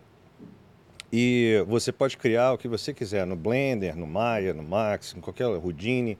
Ele sempre vai ter que passar por esse Zino.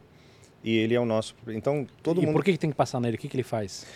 Ele é como se fosse o. Aí eu vou entrar numa área que eu não posso Tá explicar muito. Foi mal. Fiquei curioso. É. Desculpa. Não Mas tem é- problema. Vou, deixa eu entrar em outra pergunta. É, ho- hoje tem, tem muita, muita mistura de tecnologia. O próprio Mandalorian, você tem lá os, os bonecos, Sim, os animatronics, sim. você tem maquete. É, é, como é que tá isso? Continua, isso continua fazendo parte ou isso é uma coisa de um preciosismo do diretor? Não. Peraí, deixa eu ver se eu entendi a sua pergunta. Se. se... A, a pergunta é, acho que até tem alguém que mandou uma pergunta similar, não tem, Fernando? Tem sim, ó. Com o avanço do 3D, parecia que tudo ia virar CGI. Existe um movimento de retorno aos efeitos práticos, em alguns casos. De quem que é a pergunta? É do Ale Boechat. Ah. Por exemplo, robozinhos, séries alienígenas com maquiagem, animatrônicos, como você vê o futuro nesse aspecto? É, a, a a minha questão é o seguinte: como o 3D evoluiu muito, que eu acho que a pergunta dele também é essa. Na teoria, você poderia fazer tudo em 3D. Por que que se faz hoje é? Assim, o, o que, que tem de vantagem você usar hoje um animatrônica, uma maquete? E se, se essa vantagem vai continuar? Porque a- o 3D continua evoluindo. Tá. é, aí a gente vai tentar entrar também numa. Desculpa eu tentar pegar essa pergunta e tentar levar ela um Vai lá. pouquinho mais para trás depois. Olha o outro. Voltou para você, ó. Quer? É, Quer para você? Pronto. É, então, por que, que começaram a usar mais 3D? Né? A gente começou a usar mais 3D, mais 3D, mais 3D. Por quê? É, uma coisa que as pessoas às vezes esquecem é que as câmeras também evoluíram. As câmeras antigamente, como elas eram feitas com filme, né, tinha uma sujeira, tinha uma é, no processo você acabava perdendo muita coisa. Então, é, quando você vê um filme tipo Jurassic Park, Exterminador do Futuro, que tinha aquelas cenas, né, com dinossauro, coisa e tal, muito se perde, muito se confunde, é, dá fica melhor por causa desse processo de que você tem que revelar, é, é, escanear e coisa e tal. Uhum. Então, o que aconteceu, principalmente entre Senhor dos Anéis, os primeiros filmes, e o Hobbit, você vê isso claramente. O, o Senhor dos Anéis tinha muita coisa é, prática, muita maquete, muito cenário, né? Só que as câmeras evoluíram de tal maneira que antigamente, quando você fazia uma parede de isopor, você filmava parede de isopor e as pessoas não percebiam que aquilo era uma parede de isopor. Agora, com as câmeras de 8K, você vê, você consegue ver naquela textura, você fica esquisito. Então, caiu-se mais para o 3D naquele momento pela, pela opção de você poder fazer coisas né, com a textura em alta resolução e coisa e tal. e- e- enfim. Hoje em dia, a evolução dos animatronics, essas coisas também, são em- por conta das evoluções dos processos desses, desses efeitos. Então, você criar um animatronic hoje em dia não só é mais barato, mas também envolve o processo pelo computador. Você vai imprimir coisas, Uhum. você vai né, pro- prototipar, Perfeito. pelo- né? Então, o próprio processo, essa amálgama que está acontecendo hoje, é por causa da evolução dos dois, sabe? Mas você diria que se usa hoje um animatronic por ser mais barato ou não? Porque a sensação que eu tenho é que quando se usa um, um animatronic, dá uma veracidade Uhum. que o 3D não dá. Só que é esquisito dizer isso, porque o 3D evoluiu tanto Aham. que hoje é difícil também você descobrir o que é 3D e o que não é. Sim, é. Inclusive, muitas vezes você tem um animatronic e depois a gente faz a- argument, né? A gente Sim, aumenta, É, o, in- incrementa, né? Isso. É, mas eu diria que uma da outra coisa que é muito boa é o fato de você ter alguma coisa física no set para o ator reagir, Tá. para as pessoas reagirem, né? Não, e até posição de mão, essas coisas, que às Isso. vezes, por mais que você fale pro cara, finge que você tá pegando um martelo, não, Isso. o isso. cara não consegue segurar a mão naquela posição toda hora, né? Sim. Tá. sim. Mas eu, eu acredito que a, a- o processo de produção dessas, dessas coisas, cenário e tal, tudo isso melhorou por causa da necessidade em relação às, às câmeras. Até figurino, cara. Figurino. É, Se e- você reparar figurino antigo, tipo, repara no primeiro Thor, o figurino dele e o, o figurino agora, sacou? Tem muita coisa impressa em 3D. Que os é, caras não, isso, colocam, é, isso, isso facilitou muito. né? Agora, eu, o, o que tem acontecido também é que assim, os animatronics estão evoluindo numa, numa velocidade muito absurda também, né? Uhum. Porque você tem robôs hoje comerciais que fazem coisa que também parece ficção científica. né? Sim. Os robôzinhos dançando e tudo mais. Então, os animatronics começam a evoluir também. Sim, a- o próprio Razor Crest no Mandaloriano não foi por causa da nostalgia. Foi porque num cenário em que faz, porque quando você está no espaço você tem muito pouca coisa para refletir, né?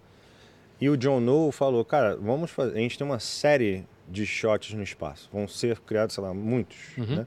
Então se a gente tiver um Razor Crest, já já foi criado o modelo 3D pro, pro filme para ser renderado no pro- processo natural, normal.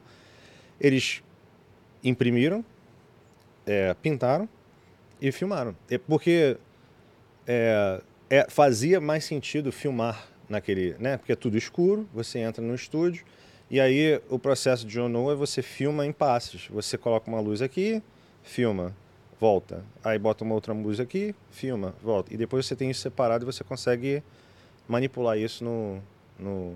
e ficou mais barato no final. Entendi. Legal. O que mais temos de perguntas aí, Fernando?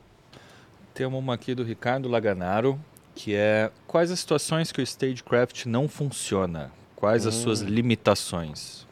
Boa pergunta. Nunca, sacanagem. Não.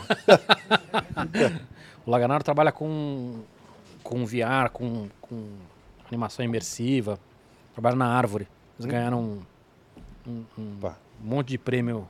Eu acho que eu vou virar uma manga, de É. tanto suco de manga que eu tô. É, Então, existem algumas limitações. Como você tem. Primeiro, a maneira como você lida com a câmera. A câmera, como a exposição, você está pegando uma exposição baixa, né? É, tem certas limitações em relação a. Obrigado. Suco de ouro. Hum. Então, tem algumas limitações em relação a, por exemplo, se você colocar uma luz, tipo essa aqui, de estúdio, no Uhum. meio, você pode acabar atrapalhando, você acaba atrapalhando essa sensação. Você, você bota, é como se você botasse uma luz e você vê a luz no, Sim. no cenário. Então, luzes assim você não consegue fazer. E por conta disso, qualquer. Se você reparar no início do Mandaloriano, ele está sempre na sombra. Ou, ou ele está na sombra, ou ele está num ambiente que a iluminação é mais baixa, né? Tipo, final do dia, coisa e tal. Porque para você conseguir fazer uma luz forte, como essa aqui, que está fazendo uma sombra na gente, fica difícil no Stagecraft. Então, isso é um cenário que a gente geralmente evita de ter no Stagecraft. Se tiver que ser no meio do dia, a gente geralmente tenta é, convencer os diretores a colocar ele pelo menos numa sombra, né? Outra coisa que é complicada com o Stagecraft é a questão por cenários muito escuros ou cenários muito claros tendem a ter problemas, tá? Mas que tipo de problema? em relação à exposição. Tá? Você, é, geralmente a gente tenta criar, a solução para isso que a gente achou é criar cenários, ahn, Vai lá. cenários é, que não tem nada muito claro, nem nada muito escuro, e aí você controla isso depois no set e, e com a exposição. Porque se você aumentar a exposição, um cenário, por exemplo, de neve, ele vai ficar branco, você vai perder Sim. o cenário, você não vai ver nada. Ou um cenário que é uma caverna escura, se você diminuir a exposição, né, para fazer uma exposição boa para a pessoa que está lá, você vai acabar não vendo informação nenhuma no fundo. Então, isso é sempre uma adaptação, a gente tende a não tentar criar, né, ter sempre informação de cor. Claro. né, É, porque na- tipo, você capturou sem a informação, não tem como você, Exatamente. você arrumar depois. Isso é uma dificuldade. O que mais? É, Interessante isso, porque dava, às vezes dá a sensação de que resolve tudo e não resolve tudo, né? Não, não. Tem, tem. E inclusive, muitas vezes, as pessoas às vezes, ué, mas vocês filmam com isso e depois botam uma janelinha verde atrás da pessoa, vocês ainda têm que fazer é, Chroma key. chroma key. Primeiro que o chroma key, nesse caso, ele é um chroma key muito melhor, na minha opinião, porque você, em vez de ter luz indireta, né, você está tendo uma luz diretamente na... na né, você está gerando uma, o verde, ele perfeitinho Sim. é, segundo que a gente precisa, às vezes, sim, isolar o ator para para recompor ele na cena, sabe? Então, sem entrar aqui muito em detalhes, porque, mas eu acho que isso responde mais ou menos. Tem, Sim. tem algumas limitações, não é todo, Interessante. né? Outra outra limitação, por exemplo, é, é a, a gente consegue fazer muito coisa de ação, a, a pessoa tá a- o clássico carro, né? A pessoa está no carro e as coisas estão movendo e coisa e tal. Mas se tiver muita gente envolvida na, na cena, atrapalha. Outra coisa, por exemplo, é câmera. Você está sempre filmando meio que com uma câmera, né? Muitos desses sets, quando você tem um, um set, às vezes eles têm múltiplas câmeras. E aí depois o cara escolhe o melhor ângulo para fazer a composição. Como é, a gente está projetando as coisas em relação a uma câmera só, É, porque assim, não- em algumas imagens que você vê na web, dá pra ver bem, assim, que o cenário ele tem um, Uhum. um blurzinho. Às vezes a, a câmera não fica no, isso. no 180 igualzinho, né? Isso. Ali o 180 é só para iluminação, para o reflexo, e você tem o que vai realmente aparecer na câmera, que é o que está em alta resolução. Né? E, então você não pode ter. Mas isso que você falou é uma limitação técnica. Sim, Isso talvez no futuro seja resolvido. sim, sim. sim. Ah. Mas só. E não é, não é uma limitação que não possa ser planejada. E, né? É- mas é, é, não, é, que, sempre. é que eu acho que assim, essa questão de ter mais câmeras, isso é uma coisa que no- na versão 2, 3, 4.0, Uhum. talvez se resolva.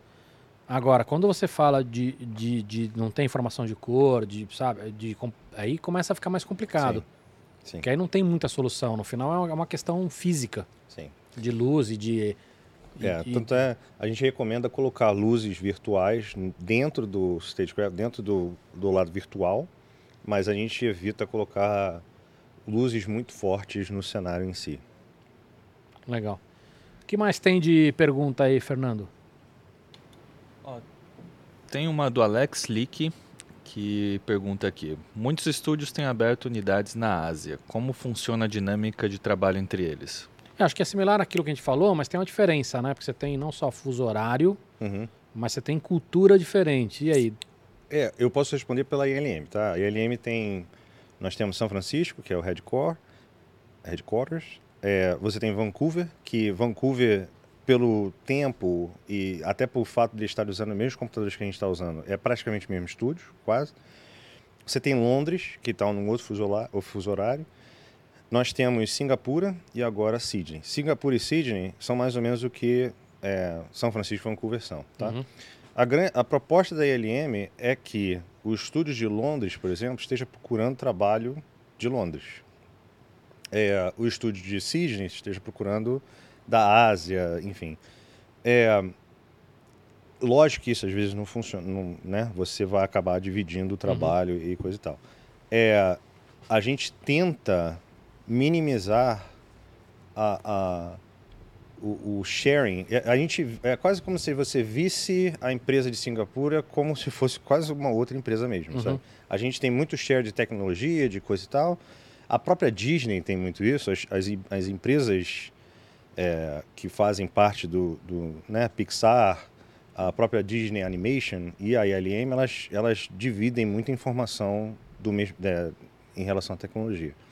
Agora, é, o mercado asiático, ele, ele cresceu muito, seja, Assustadoramente, né? seja Índia e China, sabe? É um mercado muito grande e... Coreia também, né? Sim, e muita demanda, É. né? É, e você tem uma... É, é, é diferente culturalmente e tal. Então, o, a ideia de você ter um estúdio, não só sendo dirigido, né, terem pessoas gerenciando aquele estúdio que são da área para entender a cultura e coisa e tal, é importantíssimo, né? Nesse mundo globalizado e tal. É, não, porque diferente de cultura é, é muito, muito difícil às vezes, né? Uhum. Não faz muito, muito sentido você pegar um americano, jogar ele no meio da Singapura para, né, faz mais sentido você trazer pessoas daquela região, artistas daquela região com a sensibilidade daquela região, né? Legal. Tem mais coisa aí, Fernando? Temos sim. Tem mais uma pergunta do Ricardo Laganaro que é: O que faz a ILM ser a ILM? Qual o diferencial de cultura que faz ser um lugar tão inovador assim? É, porque vocês têm uma. uma principalmente para quem é do meio, né? Quer dizer, sempre teve uma, uma coisa de, putz, é ELM. Uhum. E que eu acho que hoje a gente tem a Pixar, talvez, tem, tem um- um- uma aura similar. É, a, a Pixar ela começou da ILM, né? É, então, mas, mas enfim, você tem com, com o Lester e com o, com o Catmull, né? Uhum. É, Eu já vi o Catmull, eu já vi o Catmull no banheiro, cara. é mesmo? É. Olhei pro lado e, Tá fazendo xixi? e aí eu fiquei pensando comigo, mas será que eu falo com ele no banheiro ou vai ficar esquisito, sabe? Esse cara é um. Uhum. Bom, os dois, né? O, o- Lester e o, o- também é um. É, o Lester ele foi, ele foi botar um pouco no armário agora por causa do, da confusão dele, né? Mas, sim, os dois revolucionaram, Mas eles já fizeram o papel dele, né? sim, sim. Eu- acho que ele merece seu respeito na, na É. história, né? É, mas a pergunta A era... pergunta é: o que, que faz a LM ser a LM? O que, que tem de diferente na cultura para ser uma empresa tão inovadora? Eu acho... Eu acho que é a... a ela, ela, a cultura... Como é que eu vou explicar isso? É uma cultura what if. Você sabe, what if? E Uhum. se? Não o what if do, do, desse desenho, não. Mas o, a cultura do tipo assim... É, sempre que a coisa cai num cotidiano, tem sempre alguém querendo puxar um... É, eles chamam de envelope, né? Push the envelope. Sempre tentando... E se a gente fizer isso diferente? E se a gente fizer isso mais rápido? E se a gente... É, é lógico que tendo a Disney por trás da gente, né, financiando, ajuda muito, né? Ahn, mas eu acho que essa mentalidade, Mas, já- mas essa, essa coisa inovadora já vinha desde o começo? Não é uma coisa da Disney em si. não, sim, é por- porque eu vejo a ILM como uma empresa, é, é, assim, a Disney, ela tem o financiamento, é lógico, ela está por trás, mas a, a, a cultura, o, quem, quem é o CEO, eu esqueci o nome dele por acaso, mas depois É, tomara que ele não veja essa entrevista. Ele não vai ver essa entrevista. É, eu esqueci o nome dele, mas ele vem da cultura da LM, ele, ele cresceu com a LM. Então, ao invés de botar uma pessoa que dirija a ILM, Uhum. que seja uma pessoa executiva, que venha de uma outra área, eu, eu acho que isso ajuda também. Você trazer uma pessoa que tem aquele. que viveu, que estava lá, Legal. né? É, que tem essa cultura do maker, que tem. o- o- os e-mails dele estão sempre assim com vídeos super interessantes. é Essa, essa cultura da curiosidade, essa cultura. É, é- é um ambiente muito fértil para ideias. As pessoas não têm medo de. Primeiro, de falar o que elas pensam. Não é, é um ambiente que assim, todo mundo pode falar o que quiser. É, porque para você ter uma ideia boa, às vezes você tem que ter 50 ideias medíocres, Sim. né?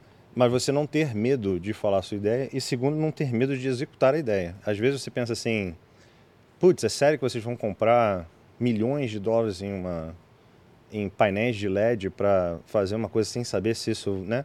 E aí você vai mostrando, é porque tem um lado executivo também de você de venda, de marketing. Vamos fazer uma, um protótipo? Vamos fazer um protótipo. É assim que vai funcionar. Beleza, aprovam e a gente consegue é, Legal. né? Mas é uma e as pessoas às vezes acham que é tipo assim é muito é, né, limpo e organizado e não, às vezes é um caos, cara. Tipo, Mandalorian ano 1, eu falo isso, é, pare- parecia uma coisa assim de garagem, cara. Era era uma equipe muito boa, chamaram pessoas assim, foi a melhor equipe que eu já trabalhei na minha vida. Todo mundo era muito, muito bom no que fazia, mas só que era não era limpo, não era uma coisa limpa, sacou? Era aos trancos e barrancos e É, é o aprender fazendo, né? isso. Isso, sabe? Muita coisa quebrava, muita coisa não funcionava. Sim, mas acho que se fosse esperar ficar bom, não estava Sim. pronto ainda. Sim, com certeza. Eu acho que tem um pouco do que você falou, né? De que não, não tá dando tempo nem de documentar, porque assim, não, não vai ficar nunca bom. Uhum, Porque vocês vão estar sempre olhando o que pode ser melhorado. exatamente. Exatamente. Mas acho que isso, isso é o que garantiu vocês fazerem um negócio que, meu, muito legal. E, e, e, assim, dá para dizer com segurança que isso, de, de certa forma, tá trazendo uma ruptura, né? Sim, sim, com certeza. Eu. E, e por isso que eu fico tão excited. Como se fala em excited sem É excitado. Excitado? É, é que aqui costuma ter um outro significado, mas é excitado É mesmo. excitado mesmo? É. Então tá bom. Eu vou olhar pra câmera e falar, eu fico excitado. Não, é, Sou eu, é minha presença. eu fico excitado de estar passando por um momento. Porque eu, eu, eu vivi, né? eu- Uma das coisas que me chamaram para essa. Entusiasmado, Isso, talvez. entusiasmado. Uma das coisas que me chamaram para esse mercado foi nessa época que começou, quando eu vi Toy Story, quando eu vi Jurassic Park, essas coisas assim. Que 95. o mercado estava sempre mudando, coisas novas, sabe? Ah, ó, Você surgiu- tava onde? Eu estava no Rio de Janeiro, na faculdade. tá? Mas você passou em empresas aqui também, não passou? Passei, passei. Quais? Passei pela, passei pela Consequência, Estúdio Consequência Botafogo, que eu não sei se ainda. Acho que ele já fechou. É, fazia muito trabalho com conspiração. Ah, passei por um estúdio ícone, que era um pessoal que saiu da Seagulls Fly. Uhum. É, e teve uma época que eu trabalhei. Fez história aqui também. É, tem que chamar o Rolly aqui. Vou chamar. Isso. É, o Flávio, conhece o Flávio? Conheço de nome só. É. Já, São- já falei com todos- ele, mas. Flávio é meu vizinho, cara. É? É. É muito louco porque. Mas ele vem pra cá ou não? Vem, eu, eu, eu falo pra ele, eu passo contato. Ele, Legal. Ele é um cara. Ele, como maker, você vai ficar Mas louco. ele, ele costuma vir pro Brasil ou não? Vem, eu acho que ele vem no final do ano. Legal. Boa. Pessoal, posso aproveitar aqui pra gente servir pra vocês aqui o Opa, sobremesa. é o famoso bolo aí do pessoal lá da Rota do Acarajé, que é o bolo de manteiga de garrafa. Premiado pelo Guia da Folha como uma das 10 sobremesas em São Paulo que você deve provar. Muito Caramba. bom. Só, só pra você ficar mal acostumado. Ô, ô, Fernando, deixa eu aproveitar que você. Acho que eu vou voltar aqui toda semana. Por favor. Cara, a gente, a gente vai ter um papo super rápido hoje, que você tá com a agenda super complicada. Mas é, eu quero ter você sempre aqui, cara. E deixa eu aproveitar, Fernando, coloca umas. Bom? Tá vendo? Coloca pra gente também umas, o- o- as- os videozinhos do Reel dele que eu, que eu trouxe aí pra ver se tem alguma coisa legal de. Você pegou e botou um pouco no prato, eu vou pegar o prato inteiro. Não, pega tudo, isso é nosso. Cara, lembra co... cocada? Muito bom. Olha lá. Era de Ultron. Tem alguma, alguma coisa específica que vale a pena comentar, ou não? De dificuldade ou de desafio? Hum, deixa eu ver. Eu imagino que tudo é um desafio, essa, né? Essa pedra foi a primeira coisa que eu fiz na INM. É? Eu- Essa pedra, essa pedrinha Essa pedra que, que pequena. levanta uma cidade inteira. E eles continuavam isso, cidade inteira. E hum, eu, na verdade, fui contratado. Isso é engraçado, porque. é, hum, eu, antes de ser trabalhar com cenário, eu trabalhava com personagens. Uhum. Eu fui contratado é, no Thor, no filme do Thor, eu fiz um personagem que é feito de pedra. E eu fiquei um tempão fazendo pedra. Que é do, do- daquele Thor do, da, da arena ou não? Qual que é o Não, Thor? no segundo Thor, eles reusam, acho que o personagem. Mas no segundo Thor, no início do Thor, ele luta com um cara, ele destrói um cara de pedra, Uhum. tá? Eu fiquei meses modelando, fazendo aquelas pedras, coisa e tal. Eu fiz tudo, né? E aí descobri uma maneira rápida de fazer pedra, tá? E aí... Isso está no seu currículo? Isso está no meu currículo? Não, eu escondo meu currículo e você vai entender por quê. Currículo. Eu sei fazer pedra É. muito rápido. Aí, quando me chamaram, eu fui para Pixomondo. Na Uhum. Pixomondo eu fui contratado para fazer tipo uma ave, um negócio assim. Enquanto a ave não estava, eles ainda estavam aprovando o conceito da ave, umas coisas assim. Aí eles chegaram para mim e falaram: "Então, você sabe fazer rocha?" Aí eu sei. Aí eles me botaram para fazer rocha. Faz umas rochas aí, um meteoro, não sei o que, umas paradas aí. Eu fiz muito rápido. O pessoal tava demorando, sei lá, dois dias fazendo uma rocha. Eu fiz tipo em duas horas. Bum, que eu queria, tipo, termina isso para eu pegar a ave, para fazer a ave. Poxa, você fez as rochas rápido, né? Vai Então, fazer mais rocha. dos próximos dois meses, tudo que você vai fazer é só rocha. Aí eu, fiquei, eu virei especialista de, de pedra, sacou? Sabia qual era a pedra o quê, isso é uma ametista, isso não sei o quê, essa rocha é sedimentar, essa rocha é vulcânica. É... E aí, quando eu entrei na ILM, não deu outra. Primeira coisa, vem cá, a gente tem uma cidade subindo, não sei o eu, é rocha de novo? É. E aí, é, mas essa foi a maior pedra que eu já tive que fazer na minha vida. Agora, o fato de. Segura um pouquinho, Fernando. O fato de. Cyber- Cybertron, eu tive a oportunidade de criar. Isso foi uma das paradas mais divertidas que eu tive, porque eu era muito fã do Transformers. E eu não gostei do Cybertron dos filmes do, do Michael Bay. Por que não? Eu achei que não tinha nada a ver com aquela Cybertron. Tinha um filme muito antigo do, do que eles estavam em Cybertron e coisa e tal. É, não parecia com o que eu via. E aí, quando esse Você filme. via Bumblebee- onde? Em quadrinho? Onde? Isso, no desenho animado, num Tá. desenho animado antigo. É, e tinha um filme, que eu não lembro agora, que era Transformers. Sim. Você lembra desse filme? Lembro. Adorava esse filme. E quando me chamaram pro Transformers, eu trabalhei no Transformers 5, sei lá. E eu- foi uma experiência horrorosa. Por quê? É Porque o Michael Bay é uma pessoa difícil. É pessoa difícil, muda muita coisa, não, sabe? E, e o, e o visual Imagina esse perfil. Agora, no iPad, onde ele pode mudar tudo a hora que ele quiser. a pedrinha de lugar. Vai, é, mas aí a gente fala, a culpa é tua, rapaz. Você que mudou essa pedra aí de lugar. É, o- os Transformers do, do, do quinto filme, na minha opinião, eles têm um visual muito diferente do visual clássico que eu gostava dos anos 80. E quando esse diretor, esqueci o nome do diretor, ele que é do Cubo, do Two Strings, ele veio para esse projeto trazendo essa ideia de ser o, o- o visual antigo. Nossa, eu fiquei muito empolgado. Assim, eu acho que esse filme não fez tanto sucesso assim, mas foi um dos filmes que eu mais me diverti, porque ele deu a liberdade para ele viu que a gente tava super empolgado e deu a liberdade para a gente vai, lá e faz Cybertron. E aí foi um dos primeiros projetos que eu estava como lead. Ahn, e, e foi desafiador, mas muito é, muito gostoso de trabalhar, porque Sim. justamente é uma oportunidade que o cara fala assim, faz, sabe, ele meio que confiou na gente, porque a gente era tão, né? Então, a questão de iluminação está sempre vindo de- do núcleo do planeta para fora, né? Os prédios não são prédios porque, pô, porque o robô ia estar dentro de um prédio. O que, que é aquilo? Aí a gente Ah. criava meio que como se fossem é, coisas de informação, de data, não sei o quê. É, cara, Legal. e, e a sensação de você poder realmente fazer de tudo. É, modelei, texturizei, iluminei. É, foi. E aí me tiraram desse projeto pro Aquaman. Bota mais aí, Fernando. Aquele da, das rochas, Uhum. é, tem uma. Antes de você dar play, Fernando, aquele- aqueles. Aqueles da. Isso, só, o só segura um pouquinho o Aquaman. aí. Tem uma, uma coisa na animação que é a velocidade com que as coisas estão caindo que dão a impressão de que aquilo é realmente grandioso, né? Uhum. Isso também é um, Sim, É simulado. é um simula- Simulado. É, então, uma das dificuldades é conseguir criar isso de uma maneira que os- a simulação. Então, ela, ela tem um tamanho real, de uma cidade real, justamente para não atrapalhar a simulação, né? Do, a, a escala da simulação, digamos assim. Então, você, acho- tem que, você tem que botar no software realmente um tamanho próximo do real para a simulação entender que aquela velocidade que está caindo, ou enfim, ou até mesmo a física de, Isso. de qualquer outra coisa tenha. Exatamente. Interessante. Aquaman eu, fi, eu entrei só para salvar alguns poucos shots. E- e Tudo que você vê nesse demo reel foram shots que eu mais botei mão na massa. Uhum. né?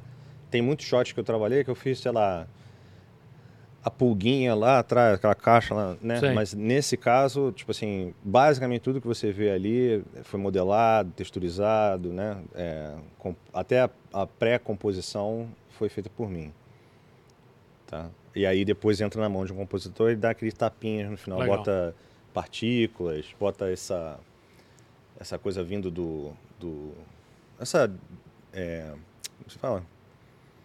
Quando você vê assim é, foguete ou, ou avião, a jato que ah, faz uma Assim, aquele, aquele, a- aquela distorção da- do distorção, calor. é, distorção do Fata calor. Morgana. É o nome. Caraca, hein? É. Diretor é diretor aqui mesmo. Caramba. Ô, ô, Fernando, o que mais tem aí? Tem uma, uma sujeirinha. Aqui? Isso. Você quer limpar pra mim? Não? essa, é essa é a Star Estrela Wars. da Morte. A Star Killer. Mesma coisa. É, então, projeção. Tá vendo as nuvens que eu tava falando? Essas Uhum. nuvens são justamente aquelas nuvens que eu tava falando que... Do, do moleque lá. né, que da água. Ah, com, da água. Com leite e coisa e tal. Ah, É, do moleque era a neve. Isso. E aí, essas nuvens aqui no lado. É, e aí passa rapidinho, né? Ninguém vê Uhum. nada. Mó trabalheira. Ou seja, a, a Estrela da Morte foi feita com açúcar. Isso. Muito açúcar, Muito açúcar. né? E, e é engraçado porque foi um processo. Tipo, eu tentei durante muito tempo, já que o tamanho desse, desse planeta é gigante, é um planeta, né? um canhão num planeta gigante, eu tentei durante muito tempo botar atmosfera dentro desse canhão. Mas eles pediram, eh, inclusive nuvens e coisa e tal dentro desse. E aí, eh, no final, tiraram porque a leitura não estava muito clara. Entendi. Tem uma voltando àquela parte do trabalho remoto, que é do Maurício Pomela novamente, se já tem brasileiro trabalhando aqui do Brasil para ILM. É, porque agora com, com essa história de todo mundo poder trabalhar de casa, vocês vão poder ter brasileiros no Brasil. Ou japoneses no Japão. Infelizmente- Infelizmente, não. A não ser que eles abram. o- o- a questão é a seguinte: é questão de imposto. A questão é Mas questão isso de se imposto. resolve. Se Você resolve. tem empresas já só fazendo isso. É, hum, Tá, aí pode ser. Eu só tô, eu só tô passando para você o que o RH fala para mim. Uhum. Quando eu tento contratar, porque seria muito bom para mim contratar pessoas talentosíssimas que tem aqui, ou em outros lugares do mundo também. Uma, uma grande dificuldade que a gente tinha é de tirar pessoas que estão na sua casinha, no meio do nada, trabalhando, sei lá, no Havaí, que já, né? É, tirar essa pessoa e trazer para São Francisco era muito difícil, porque São Francisco é muito caro, Sim. tá? Não, e você tem uma mudança de qualidade de vida que impacta, enfim, Sim. você tem. Aqui, aqui a gente percebe muito isso. Você trazer gente do interior para São Paulo, tem uma adaptação que é complicada. Uhum. Não é só a questão do custo em si. É, Esse cara é um cara que você não conhece, eu preciso te passar o contato. Ele, ele tá morando no Canadá e ele tá fazendo isso. Uhum, Né, de estar procurando agora brasileiros para trabalhar lá para ele. sim. E que é um puta ganha-ganha. Porque você trabalha aqui, você ganha em dólar ou em euro, né? Sim. E trabalha numa empresa legal pra cacete. O, o próprio fato de você, dentro dos Estados Unidos, co- como eu falei, a Califórnia é muito caro. Se eu pudesse mudar para um estado mais barato, tipo Texas, é, e ganhando meu salário, seria muito mais interessante para mim. O problema, eu não sei direito por quê. Isso é uma questão meio que de RH e eu não. Uhum. Eu Mas não- acho que eles vão resolver isso, cara. É, você só pode ter funcionários da Disney onde tem um, um escritório da Disney funcionando. Ou seja, a gente pode contratar gente da Flórida, Nova York e Austin, eu Uhum. acho. É, e Los Angeles. Ah, mas Tirando é uma, isso- é uma questão da empresa isso, né? Isso. Então talvez E isso... isso dentro dos Estados Unidos. Por exemplo, Vancouver pode contratar agora gente do Canadá, que esteja em Montreal e coisa e tal. Mas você não pode, por enquanto, e eu não sei porquê, é, contratar fora dos Estados Unidos na, na nossa empresa Entendi. em São Francisco. Tá? Entendi. Eu. Eu queria muito, mas não. É, mas talvez eles mudem, É. cara, porque essa história de trabalho remoto não só vai abrir uma oportunidade muito grande, mas para muita empresa vai ser um problema, porque Uhum. você tem, principalmente uma empresa brasileira, É, o, que, o que você vai acontece. ter cara que fala assim, puta, eu vou trabalhar de casa, assim como eu trabalharia aqui, só que eu vou estar ganhando em dólar para uma... Sim. O que acontece, eu posso contratar uma pessoa de fora para fazer um asset para mim e me mandar o asset pronto. Eu não posso dar acesso para essa pessoa aos É, computadores da minha empresa. É, você tem questão de sigilo, de, enfim, Isso. um monte de coisa que deve ser muito complicado, né? Isso. Eu odeio o Kanda. É, é bem provável, é bem provável que eu vá voltar para o Kanda árvore, cara. Todas as árvores. Porque tem isso, né? Você, deve, você, ainda, você, você tem raiva de rocha ou não? Você olha rocha na olha. rua, você vê... Rocha nem tanto mais. É palmeira. Eu odeio mesmo, palmeira. cara? É. Mas você fez Palmeira onde? Em Wakanda? O Rogue One. Eu passei quatro meses da minha Puta, é vida. mesmo, que tem floresta É. pra dedéu lá. No início do filme, quando eles ainda estavam desenvolvendo coisa, eu fiquei quatro meses desenvolvendo, porque as nossas árvores eram estáticas. Uhum.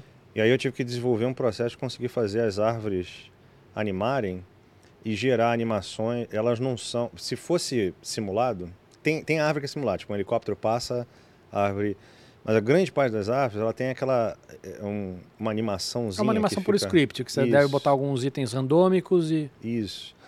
É, eu fiquei quatro meses é, trabalhando. Eu, eu, eu já não aguento mais ver palmeira na minha vida. Genial. Beautiful Creatures. Esse, não, Esse foi meu primeiro filme. esse eu não conheço. É um filme bem ruim. Não veja. Não recomendo. eu acabei de descobrir um erro no meu demo reel. Eu não troquei isso aqui, ó. É. Continua. Esse- esse seria o quê? Esse é Rogue One. Tá vendo? Ah, é, é verdade, né? Tá no, mudou a cena É, de filme. Isso já é no, no- na ILM. E eu não percebi também, cara, que eu fiquei olhando por aqui e não percebi. É. Isso, isso é Rogue One. Então, É. essa pessoa também é, é- não é de verdade, né? Pessoa dormindo. Ah, é? Ela é, uma, é, um, é um boneco 3D e na última hora eu peguei a imagem dele e projetei a imagem dele, a foto, no modelo 3D, para ter paralex. Legal. Tem mais alguma coisa aí, Fernando? Pergunta também não, né? Vocês não perguntam nada sobre, é, assim, vida particular, né? Cara, Você tá, é tudo só trabalho, trabalho, não, trabalho? cara, tem, tem muita coisa que eu queria saber, só que é o seguinte, tem, tem... Primeiro que eu quero ter você aqui de volta. Uhum. É, segundo que a sua agenda tá super apertada. Eu volto em abril com mais calma. Tá marcado, tá? Eu volto em abril com mais calma, tá marcado. tá? A gente grava isso aqui assim, num, num lugar assim, tipo de Você ba- pode escolher qual vai ser. Pode, não, tem que ser aqui. pode ser escolher a próxima comida, Pode ser. você vai Pode, ter saudade. Eu já vi que pode ser tipo uma feijoada, uma parada assim. A gente geralmente pede coisas que dá pra comer sei, fácil, tô né? brincando. Senão fica, fica complicado. não sei porquê. Tem essa última peça aí do Rogue One, se vocês quiserem passar Ah, por legal. ela. Sim. É, nada disso que tá atrás dela é de verdade. É, essas montanhas não são. Palmeira! Ah, Palmeira! né? É, e aí, mostrando um pouco o processo, eu, eu criei os shaders de água, criei os shaders Legal. de areia. ahn, modelei. ah, Eu tive ajuda para modelar prédio principal, mas essa, todas essas, essas né, E essa teve uma, uma boa parte dessas cenas que foi pro trailer também, não teve? Sim, sim. Eu tive a, a chance de modelar isso dentro. É o Darth Vader, né? É o. É, Você modelou o Vader? no Vader, não, os braços que seguram o. Tá. Ah, Darth não, Vader o braço dentro. robótico. Isso. Esse cenário todo, isso é em Mustafar, né? É, esse planeta. É, de novo, aquelas. Ah, tá vendo as nuvens? Uhum. Mesma coisa. Aquela técnica que eu falei. Legal. Ahn, Essa cena clássica das naves chegando, Isso, né? Todo esse cockpit me deu um trabalho absurdo. E passa rapidinho e todo mundo olha pra cara da Leia. Olha lá, tá vendo como era antes e depois? Tá bom? Legal demais, cara. Legal demais. Cara, tem, tem milhões de perguntas. Eu sei que você tá com o tempo super corrido. Espero ter você de volta aqui. Adorei Acabou? o papo. Foi assim mesmo? É. Então tá bom. Quanto tempo você acha que a gente ficou aqui? Já estamos quase duas horas. Já. É mesmo? É. Passa rápido. Passa muito rápido, cara. É minha beleza. Pois é. Eu podia ficar aqui assim o dia todo, cara. O ambiente ajuda, né? Uhum. E- Mas adorei, cara. Espero que você tenha Sua, gostado. sua voz gostosa. Não é? Eu sinto falta da sua voz gostosa. Inclusive, já, não sei se já cortou. Não cortou. Não? Não. É, Vai falar mal de mim? não, não, que eu conheci você no Clubhouse, né? E eu acho que ambos já abandonamos o Clubhouse. Que pra- é, que pra quem não sabe, não é uma sauna gay. É, um, é uma rede. Ah, não? é uma rede social de voz que acho que já perdeu bastante o, a Na- força. nada né? contra a sauna gay. é, mas a gente se, se conheceu lá. Mas uma das coisas que eu achava interessante, principalmente no início, eram as salas que vinham, né? Vinham Alceu, Marcelo, Flávio, próprio Royle. é, de tentar organizar alguma coisa que ainda tenha. Não, não com a frequência né, que estava acontecendo, porque eu acho que o- deu, deu chabu por causa da frequência. Que aí o pessoal entra e não tem o que falar.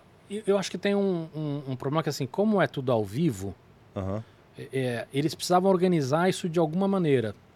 Seja, por exemplo, deixar algumas coisas, a, pos- a possibilidade de ter gravado. Outra coisa, facilitar mais a agenda para que as pessoas. Porque senão o que acontecia? Tipo, tá ao vivo lá, aí você começou a sala agora, eu entro daqui 10 minutos. Aí eu começo a perguntar coisa que já foi falada e começo a conversar, vira uma bagunça Sim. isso. Mas o, o que eu tô querendo que, tipo, dizer é que esse papo de bar aqui, que eu acho que o que eu achei mais gostoso, gostoso mesmo, não foi nem a sua voz, foi esse, esse lance de papo de bar aqui, assim, sabe? De estar relaxado aqui. Eu sinto falta disso com, com a galera. Mas acho que tem isso, esse ambiente novo de podcast tem bastante isso. Uhum. E que é uma coisa que muita gente não compreende ainda. Tipo, é muito comum ter eh, nos outros, e comigo tá rolando isso também, de gente, pô, o cara interrompeu, é um entrevistado. Eu falo assim, gente, não é um programa de entrevista da TV, Uhum. é um bate-papo. Uhum. Né? Em que o entrevistado pode fazer pergunta pro outro, é, rola interrupção, aí rola comida, pô, eu preciso ir no banheiro, levanta, vai no banheiro. Uhum. Acho que as pessoas estão se acostumando ainda a isso. Entendi. Mas acho que isso deixa mais realista. Sim. né? As pessoas ficam mais confortáveis, tem um papo mais agradável, acho que fica mais real, enfim, sei lá, eu, eu sou suspeito para falar, mas eu, eu gosto muito, entendeu? Uhum. Eu, eu não sei se isso é um. Isso provavelmente é um elogio. É um dos poucos programas que eu vejo. Eu vi alguns, né? Eu não vi todos. Não sou.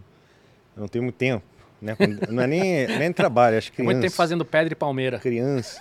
É, Tem gêmeos, É, tenho que dois nem o gêmeos. Braga. Isso. É um dos poucos programas que eu não vejo em duas vezes. Rapidinho. É mesmo? É.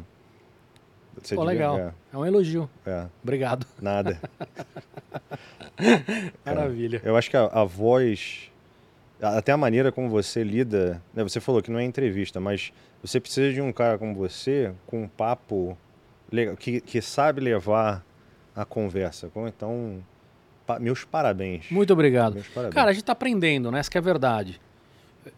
Eu tô tentando trazer aqui algumas coisas para que eu acho que, que, que não são tão comuns. Uhum, E uma delas, cara, é trazer gente como você, que assim, é gente que eu acho extremamente interessante, mas que não estão na bolha da, do YouTube. entendi, Entendeu? Porque assim, se tem muita gente legal no YouTube, claro que tem. Entendi. Mas eu queria mostrar que tem gente legal também que não, que não são os famosos do YouTube também, Entendi. entendeu?